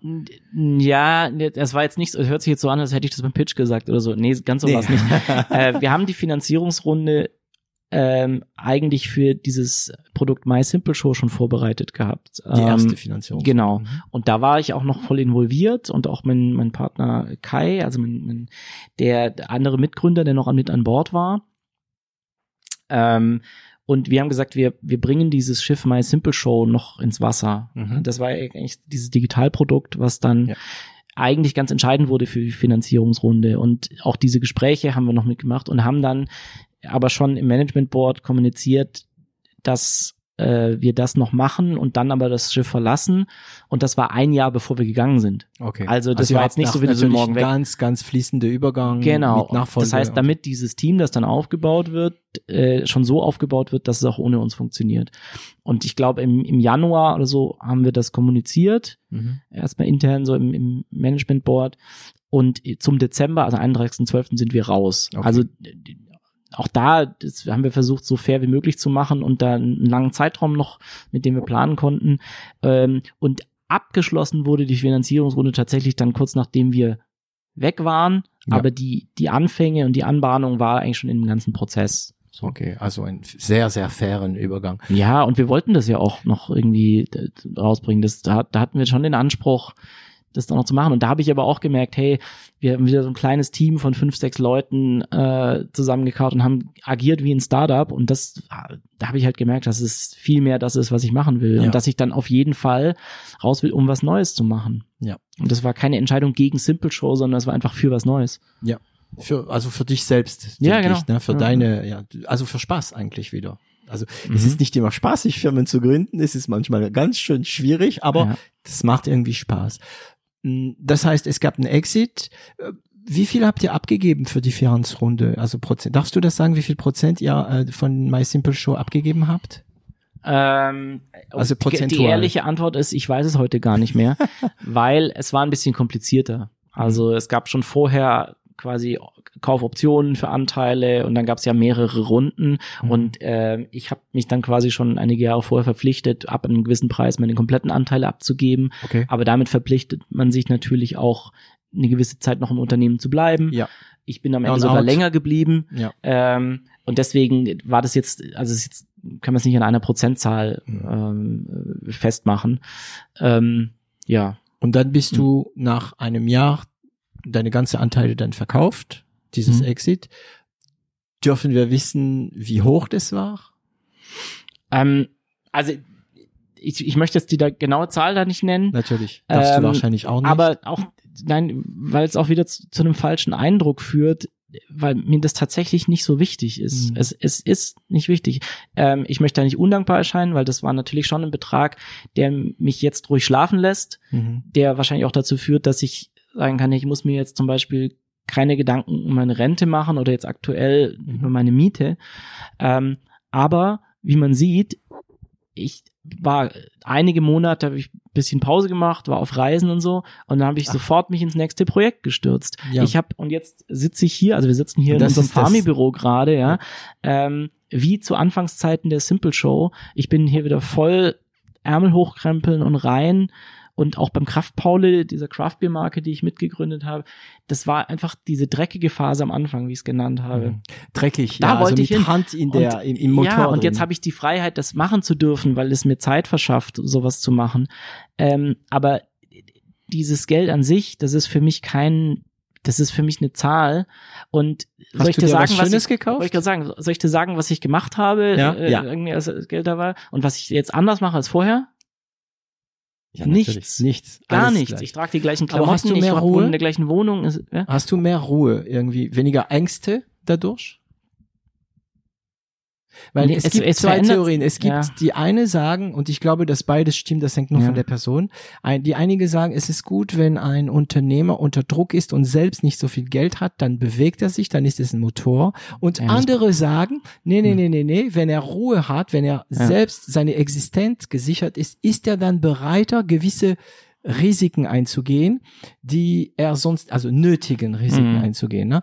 Ähm, also deswegen die Frage, gibt es etwas äh, Ruhe äh, in der Art, wie du in, mit den neuen Firmen, deine neue Unternehmungen Mhm. äh, umgehst? Also vermutlich ja, aber nicht so, dass ich mir da jeden Tag Gedanken drüber mache, Mhm. sondern einfach nur, also dieser Antrieb, was der, der kommt aus mir, das ist meine intrinsische Motivation. Hm. Das hat nichts mit meinem Kontostand zu tun und ich weiß, dass ich da in einer privilegierten Situation bin. Deswegen Ja. sage ich, ich möchte jetzt nicht undankbar erscheinen, aber ähm, äh, das Einzige, was ich mir wie gesagt gegönnt habe, war Zeit danach. ja. Wie lange ich- bist du denn? Also die, die Reise waren drei Monate und dann in den Monaten danach habe ich mir Zeit genommen, äh, die richtig, meine neue Mission irgendwie zu finden. Und da war dann sehr schnell klar, okay, das geht irgendwie um ein globales Problem.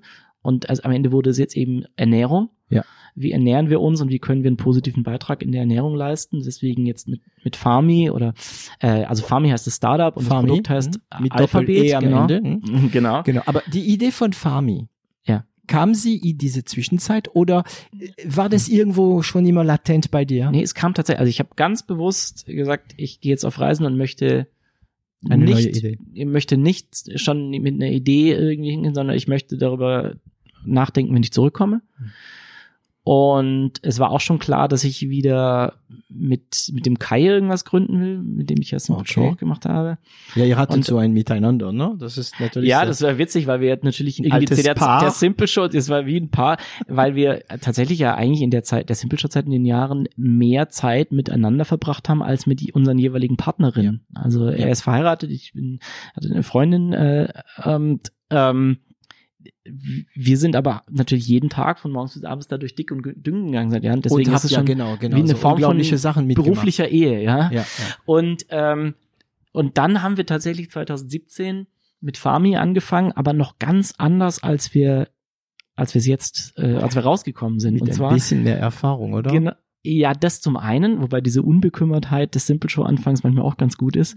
Wir saßen im Leitz-Areal in Stuttgart-Feuerbach. Das muss man sich vorstellen. Der Leitz-Ordner kennt ja noch Mhm. wahrscheinlich jeder. Ja. Ähm, das ist ein altes Industrieareal, steht leer, ist denkmalgeschützt und das sollte zu so einem großen Kreativpark umgebaut werden für Startups und Ateliers und ne?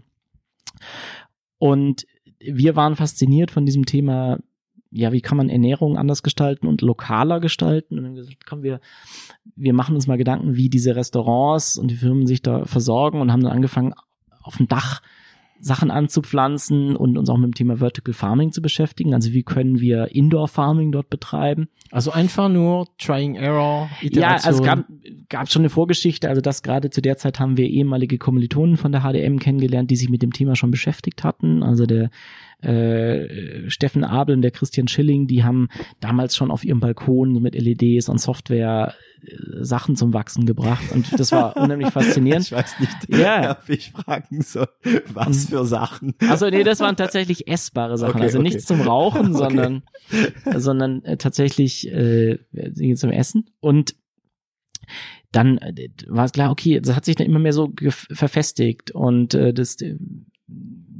der, der Florian Hassler kam dann immer auch noch dazu und dann sind wir mit dieser Idee FarmOS, das ist im Prinzip, kann man sich vorstellen, äh, sowas wie Android für Smartphone, also ein offenes Betriebssystem.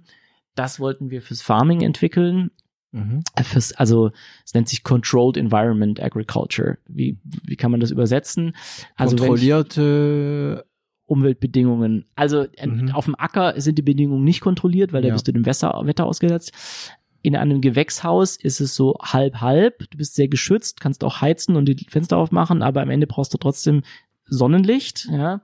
Und äh, so die, die letzte Form der Steigerung ist so eine Indoor-Farm, wo du unter komplett geschlossenen Bedingungen mit künstlichem Licht, ohne Pestizide, klar, ähm, wenn du nicht draußen Dinge bist, brauchst du kannst. ja auch weniger Genau. Pestizide. damit bist du resilienter gegenüber Umweltbedingungen, kannst auch sehr viel schneller und übereinander Sachen anbauen. Also ihr habt hier Ja. ähm, in euren Büros noch so ein so ein Gerät, ich nenne es Gerät, weil Ja, ich keine eine- Ahnung eine habe. Sieht ein bisschen aus wie ein 3D-Drucker, aber Ja. größer und Ja, höher. wie so eine Telefonzelle eigentlich. Die leuchtet da violett und Ja, da wächst ja. Salat drin. und ja. da drin kommt alles, was die Pflanzen brauchen. genau. Ist das Und das- energiefressend? Äh?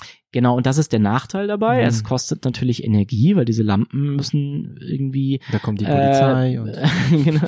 Der- die- Wir sind tatsächlich in der Tiefgarage, in der du vorhin geparkt hast. okay. Da stand die Farm ursprünglich und irgendwann hat der Vermieter äh, uns den Strom abgedreht und hat uns gekündigt, diesen Raum da unten, weil es da immer so violett rausgeleuchtet hat.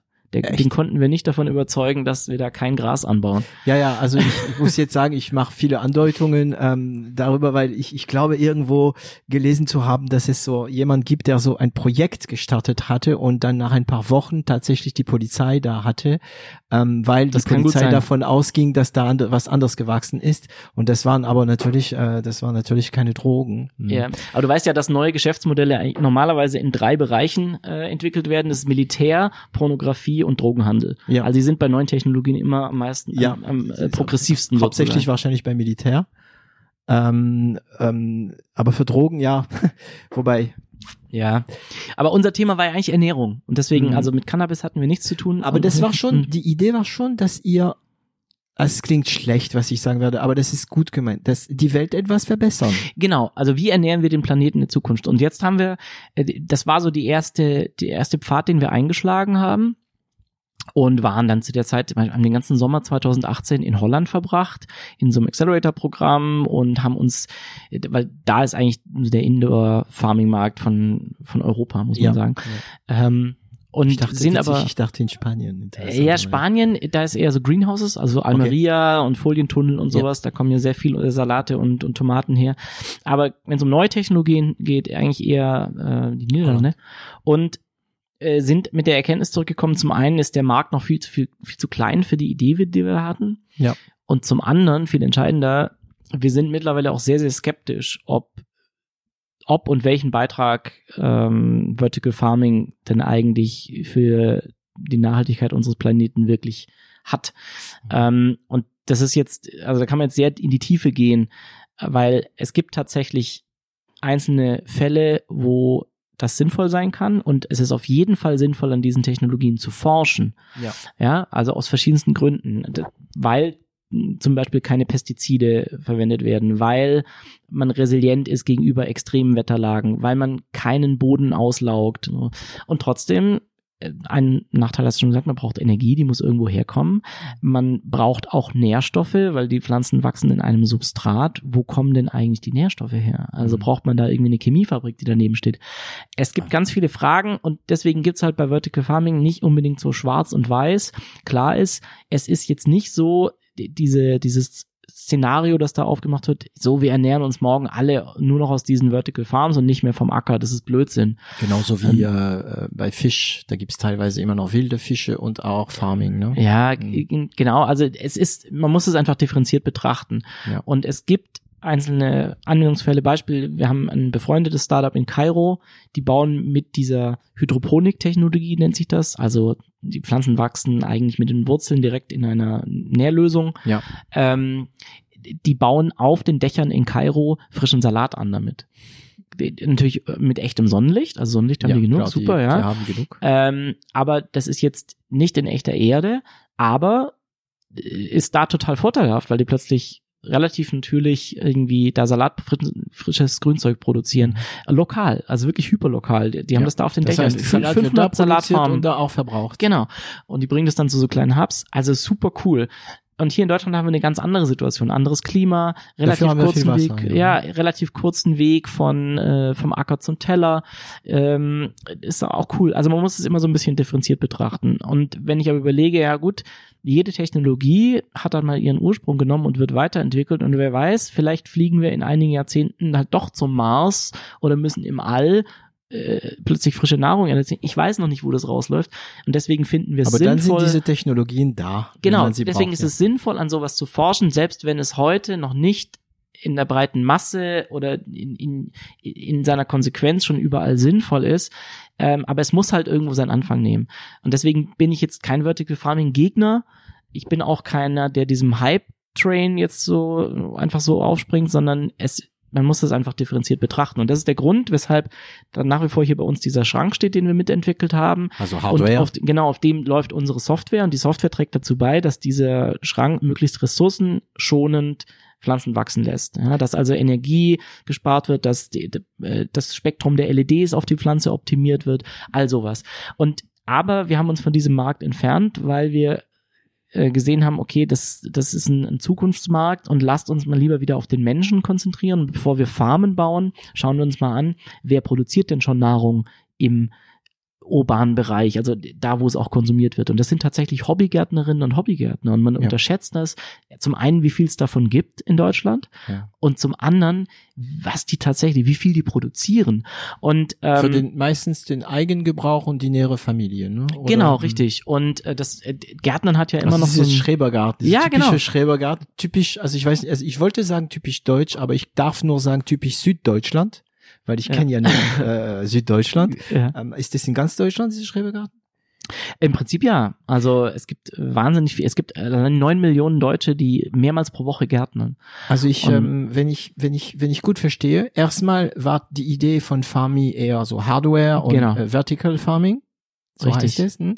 Und dann gab es so eine Wahrnehmung eine Auseinandersetzung im Kopf wahrscheinlich mit der Idee mhm. und ihr habt ein Pivot gemacht. Genau. Und geht jetzt in Richtung Software. Also Farmi ist ein Software. Also Software war es damals auch schon. Also es, es war, war Software, Software genau. aber es war ein deutlich, es war ein professioneller Markt, also nicht mehr, äh, es waren keine Privatkunden, sondern professionelle Farming-Betreiber. Und das lief auch, oder? Ähm, ja, ja, also die, die Software gibt's auch. Wir hatten ja auch einige Projekte. Mhm. Ähm, und dann haben wir uns aber eben zum Menschen hin entwickelt und vor allem zum Privat. Nutzer, also Privatnutzerin, also die, die nicht professionell für andere anbauen, um das zu verkaufen, sondern für den Eigenbedarf. War das eine eher ideologisches Pivot oder auch ein wirtschaftliches? Beides, beides. beides. Mhm. Also wirtschaftlich deswegen, weil dieser Markt jetzt schon da ist, nicht so wie dieser Vertical Farming Markt, wo halt ganz viele dieser Farmen sind noch nicht wirtschaftlich. Ja. Ähm, und zum anderen aber haben wir gesehen, wir müssen, also um einen Impact zu machen, wir müssen auch diese Personen wirklich, wirklich verstehen. Und ein, den Betreiber einer Vertical Farm zu verstehen, wenn du hier in Deutschland sitzt, ist ziemlich schwierig. Es gibt nämlich nur so ein, zwei hier in, in Schlagdistanz. Der Rest ist in USA oder in, in Asien. Ja. Und wir selber sind Hobbygärtner und wir haben dann das Urban Farming Meetup in Stuttgart initiiert und haben mal völlig ergebnisoffen Lösungen diskutiert und haben so eine kleine Community aufgebaut und Produkte getestet. Und dabei kam eben dieser, dieses Thema Beetplanung und jemand äh, durch das Jahr zu begleiten mit einem digitalen Assistenten, das kam eben immer wieder vor. Und so haben wir den sie hat im ersten MVP, also das erste kleine Produkt mhm. mal gelauncht und das kam Minimal so gut an. Viable Product. Genau, das kleinste es, funktionsfähige Produkt ja. sozusagen. Ja. Das war damals noch relativ shitty und sind dann im Februar mit der App tatsächlich gelauncht. Also es ist eine, eine App, kann man am Smartphone benutzen, aber Gibt's auch im Browser. Android und ähm, genau richtig iOS. Aber man kann es auch wie gesagt am großen Bildschirm benutzen und sind da im Februar dann so richtig gestartet, haben jetzt also eine Gartensaison hinter uns während Corona, also genau zum Launch war dann auch äh, leider dieser Corona. -Effekt. Hat es eher geholfen oder gebremst? Also ich glaube unserem Thema insgesamt eigener Gemüseanbau hilft es. Mhm.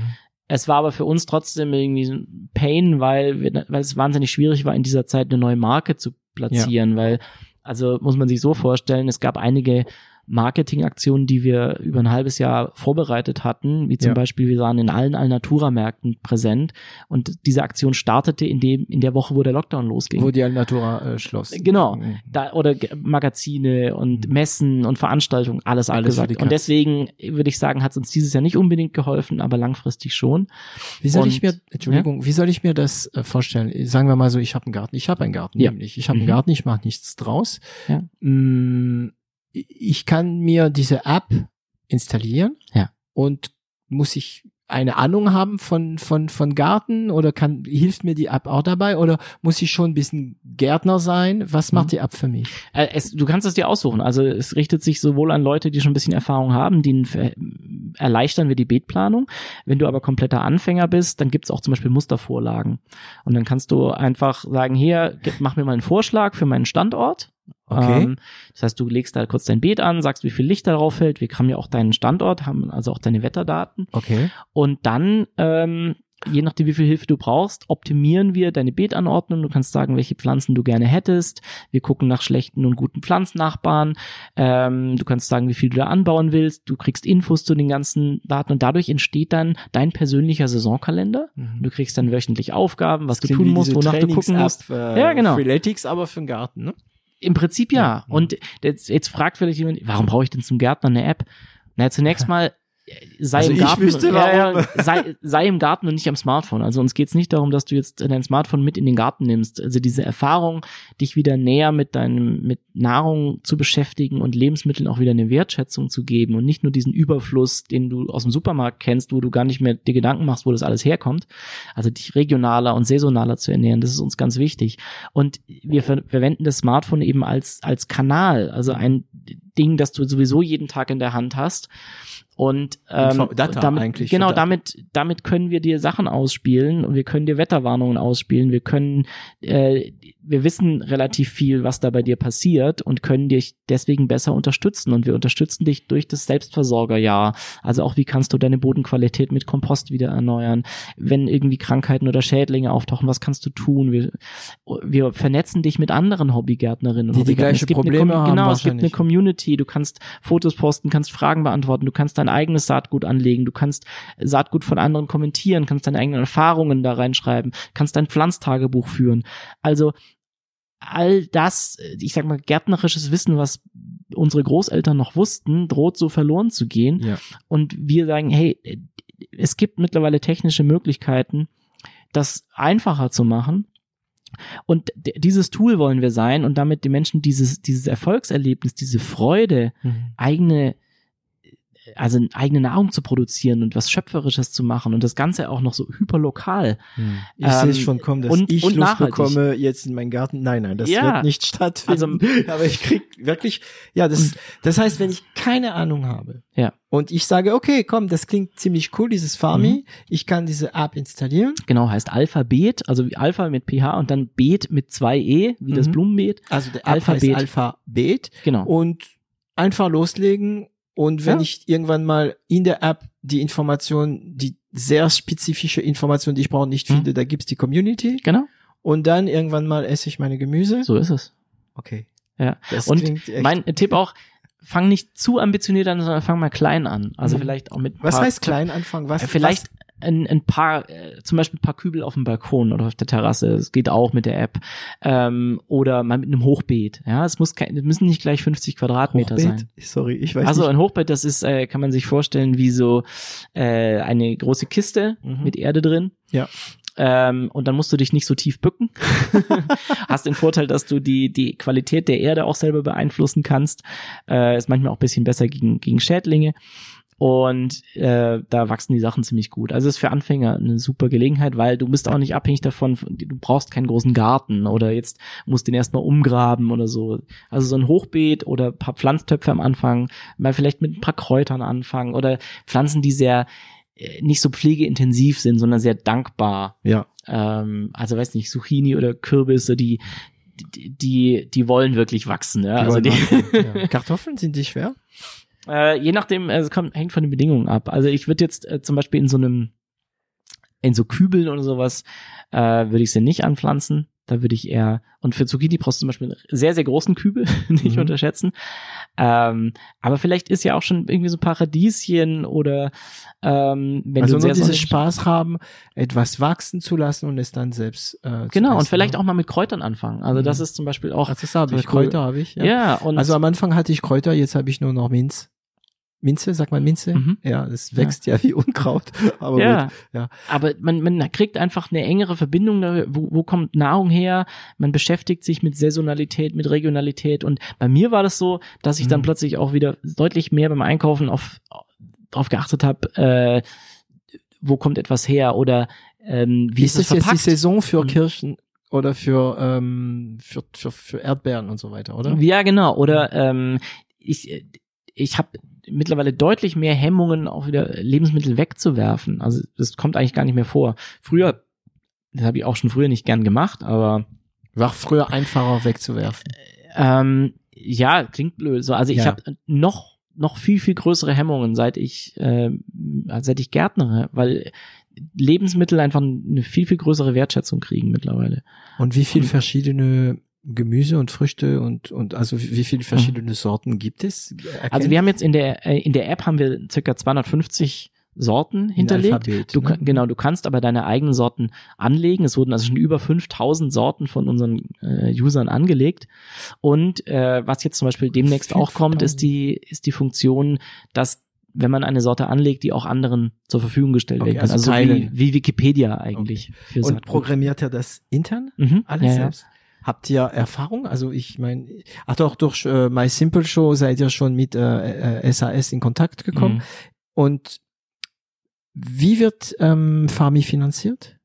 Also wir haben das am Anfang, äh, wie drei Gründer, äh, komplett im Bootstrap-Modus gemacht. Mhm. Das heißt, äh, wir haben alle noch andere Jobs nebenher. Ich bin selbstständig so als Startup-Coach. Ähm, Da reden wir noch. Genau. ähm, und äh, Flo und Steffen haben auch noch andere Jobs und dann haben wir einfach angefangen und sind damit so weit wie möglich gekommen. Dann hatten Ja. wir eine kleine Förderung von der Deutschen Bundesstiftung Umwelt, äh, die uns ermöglicht hat, dann auch noch ein paar Werkstudenten von der Universität Hohenheim, also es waren Agrarbiologinnen und Agrarwissenschaftler, Mhm. die dazu zu holen und die Pflanzdatenbank mit uns aufzubauen. Und jetzt vor kurzem haben wir eine Pre-Seed-Finanzierung gemacht. Ah, ja, Und- und ihr seid schon legitimiert durch, durch euren verschiedenen Unternehmungen von früher, ne? Genau, aber wir machen das immer noch so sehr, sehr schlank. Also einen Tag die Woche sind wir immer noch woanders Mhm. tätig, um hier einfach den, den, Cashburn ein bisschen zurückzuhalten. Und die meisten Cashburn, also Cashburn, kurze Erklärung, ist, wenn man natürlich eine Finanzierung bekommt, hat man Geld zum Verbrennen, um die Firma nach vorne zu bringen, also Cashburn. Wie viel habt ihr abgegeben prozentual? Äh, das war ein Wandeldarlehen, das heißt, noch haben wir gar nichts abgegeben. Ah, okay. Es Äh, das sein, wird dann zur, zurück. Zur Seed-Finanzierung, äh, zu der ersten bewerteten Finanzierungsrunde wird sich dann rausstellen, ähm, wie die Anteilsverhältnisse genau sind. Aber momentan sind die äh, 96 Prozent hier in Gründerhand noch. Und ähm, ja, wir gehen jetzt hier so den nächsten Schritt. Das Team wächst. Mhm. Und sind jetzt schon elf Leute. Oh, das Wie gesagt, die meisten an. in Teilzeit. Ja. Und das wollen wir natürlich dann nach der Seed-Finanzierung ändern und dann auch wirklich Vollzeit reingehen. Und Habt ihr schon ja. eine Zahl im Kopf wegen der Seed-Finanzierung? Also um das sinnvoll zu machen, äh, bräuchten wir irgend, mindestens 500.000, eher eine Million. Warum? Äh, es ist halt nach wie vor ein Saisongeschäft. Das heißt, die Lernzyklen, die wir haben, die gehen eigentlich immer so von Gartensaison zu Gartensaison. Wir können also Werte oder Erkenntnisse, die wir im November haben, nicht unbedingt mit März vergleichen. Und deswegen muss man eigentlich in Jahreszyklen denken. Und eine Seed-Finanzierung ist für uns nur dann sinnvoll, wenn sie, wenn wir ein Team aufbauen können und mindestens zwei Gartensaisons Haben. haben zum Lernen. Und ähm, wir sehen die Traktion, also wir hatten dieses Jahr enorme Wachstumsraten, obwohl wir sehr wenig Marketinggeld äh, Mhm. ja hatten ähm, und hatten da durchschnittlich ähm, äh, 13, nee, 11 Prozent wöchentliches Wachstum. Also Okay. jede Woche kam 11 Kann man Prozent noch von einem Seed sprechen?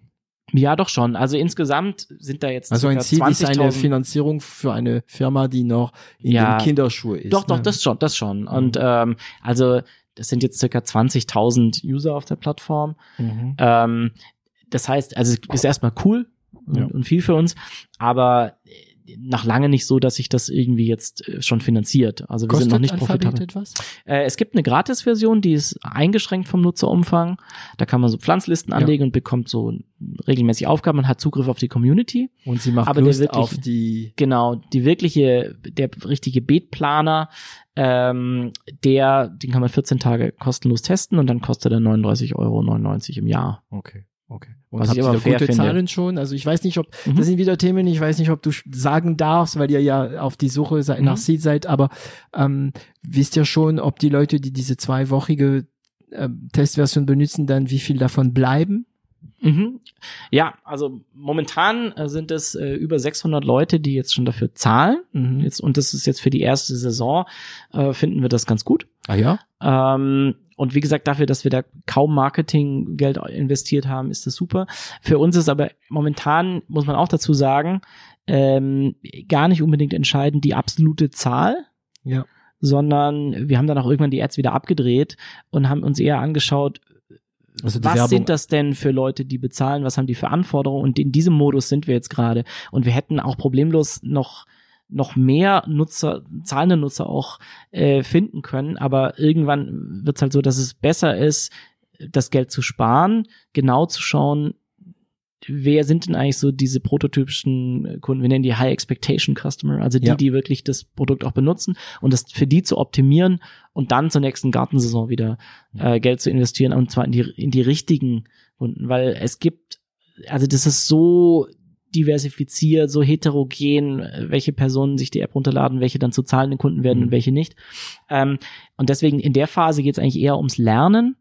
Und das ist die wichtigere Währung als jetzt nur die Zahl, wie viele haben sich angemeldet oder wie viel zahlen jetzt am Ende dafür.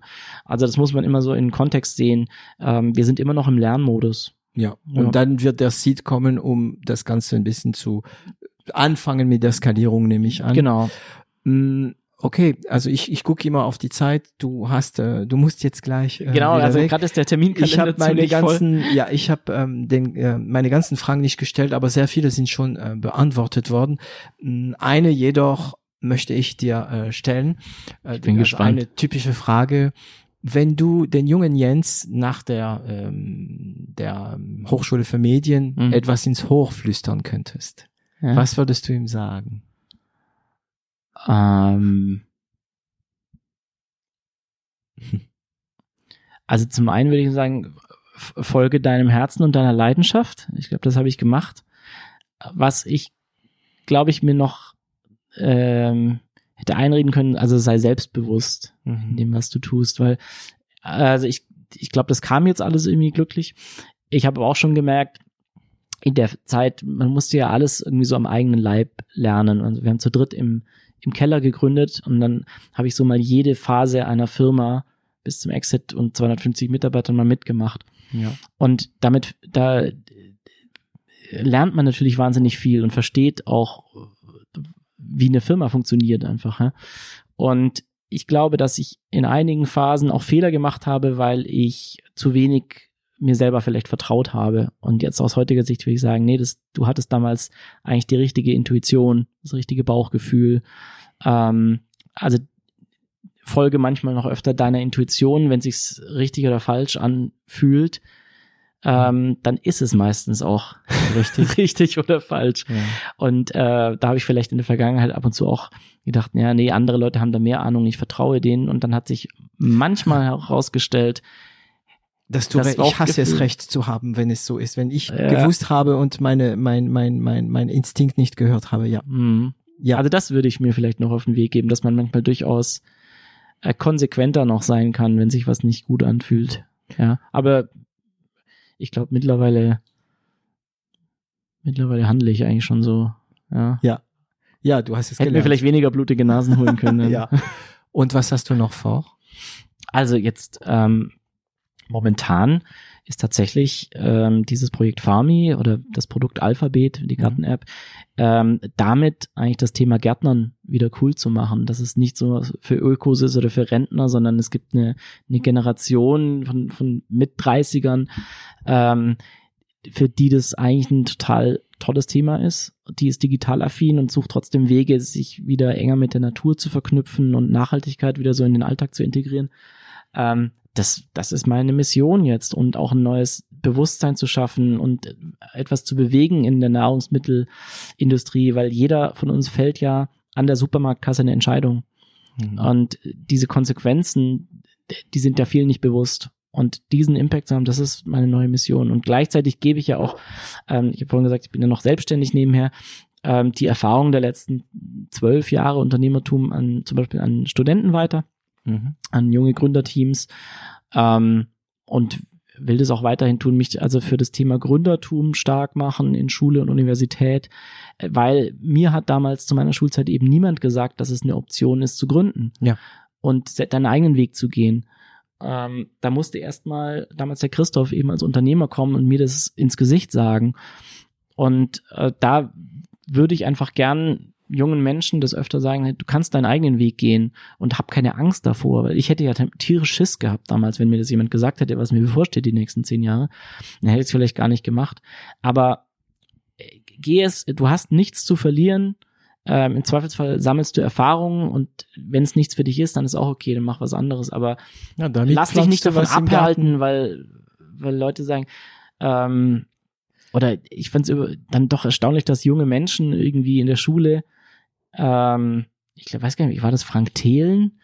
Der war mal neulich ein Interview gehört, der war in der Schulklasse und hat gefragt, wenn ihr euch entscheiden könntet, irgendwie jetzt selber was zu gründen oder einen sicheren Job anzunehmen, wie würdet ihr euch entscheiden? Und irgendwie drei Viertel der Klasse haben gesagt, sie würden sich für den sicheren Job entscheiden. Ja. Und das sind Leute, die monatliches mit, Einkommen, mit 17, Sicherheit. 18. Ja.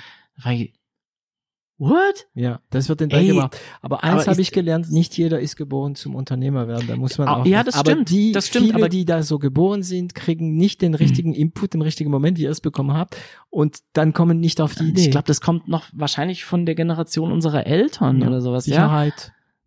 Und ich finde das aber so schade, weil das so viele Ideen und so viel Leidenschaft im Keim erstickt. Ja. Und ich habe so das Gefühl, ich mache ja nach wie vor Musik, deswegen muss ich auch übrigens Ja, ja. demnächst gehen, weil ich habe heute Abend tatsächlich noch einen Auftritt. Also, Ja, cool. also das heißt, das Thema Musik beschäftigt mich nach wie vor. Ja. Und wir haben neulich darüber gesprochen ähm, mit meiner Freundin, also mit der mache ich auch Musik, ähm, dass es so schade ist, weil als Kind jedes Kind malt und singt. Ja.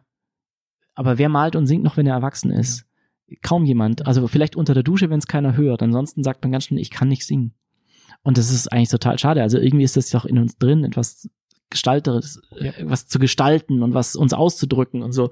Und irgendwie geht's dann so in der Gesellschaft verloren, weil wir Angst haben, dass wir es nicht können. Und das ist eigentlich total, total schade. Es gibt einen Hammerfilm und damit können wir es auch en- beenden, der heißt Alphabet.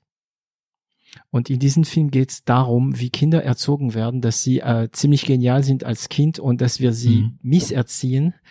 Und das, das ist der Hammer. Das, der, der Film heißt wirklich mit einem E dann. Alphabet. Ja, ja. Da spricht auch der Personalchef der Telekom. Der Typ Ah, ist okay. der Hammer. Mhm. Ähm, und ähm, dann dank, bedanke ich mich bei dir, weil ähm, Vielen Dank für die Einladung. gerne mit deiner Ideen, ähm, also wa- was du gerade gesagt hast darüber, dass mehr Leute unternehmen sollen, dann pflanzt du natürlich was im Garten von 0 auf 1, weil genau das will ich ja, Ja. machen mit diesem Podcast und die Leute zeigen, was Unternehmer denken und so weiter. Ähm, Jens, vielen Dank. Ich glaube, wir Danke können ebenso. theoretisch gleich mal wieder drei Stunden lang nur über Fami sprechen, aber wir haben über Musik gesprochen, wir haben über My Simple Show gesprochen, wir haben jetzt am Ende meiner Meinung nach etwas zu kurz über Fami. Wir machen vielleicht mal irgendwann mal einen neuen Termin nach dem Seed.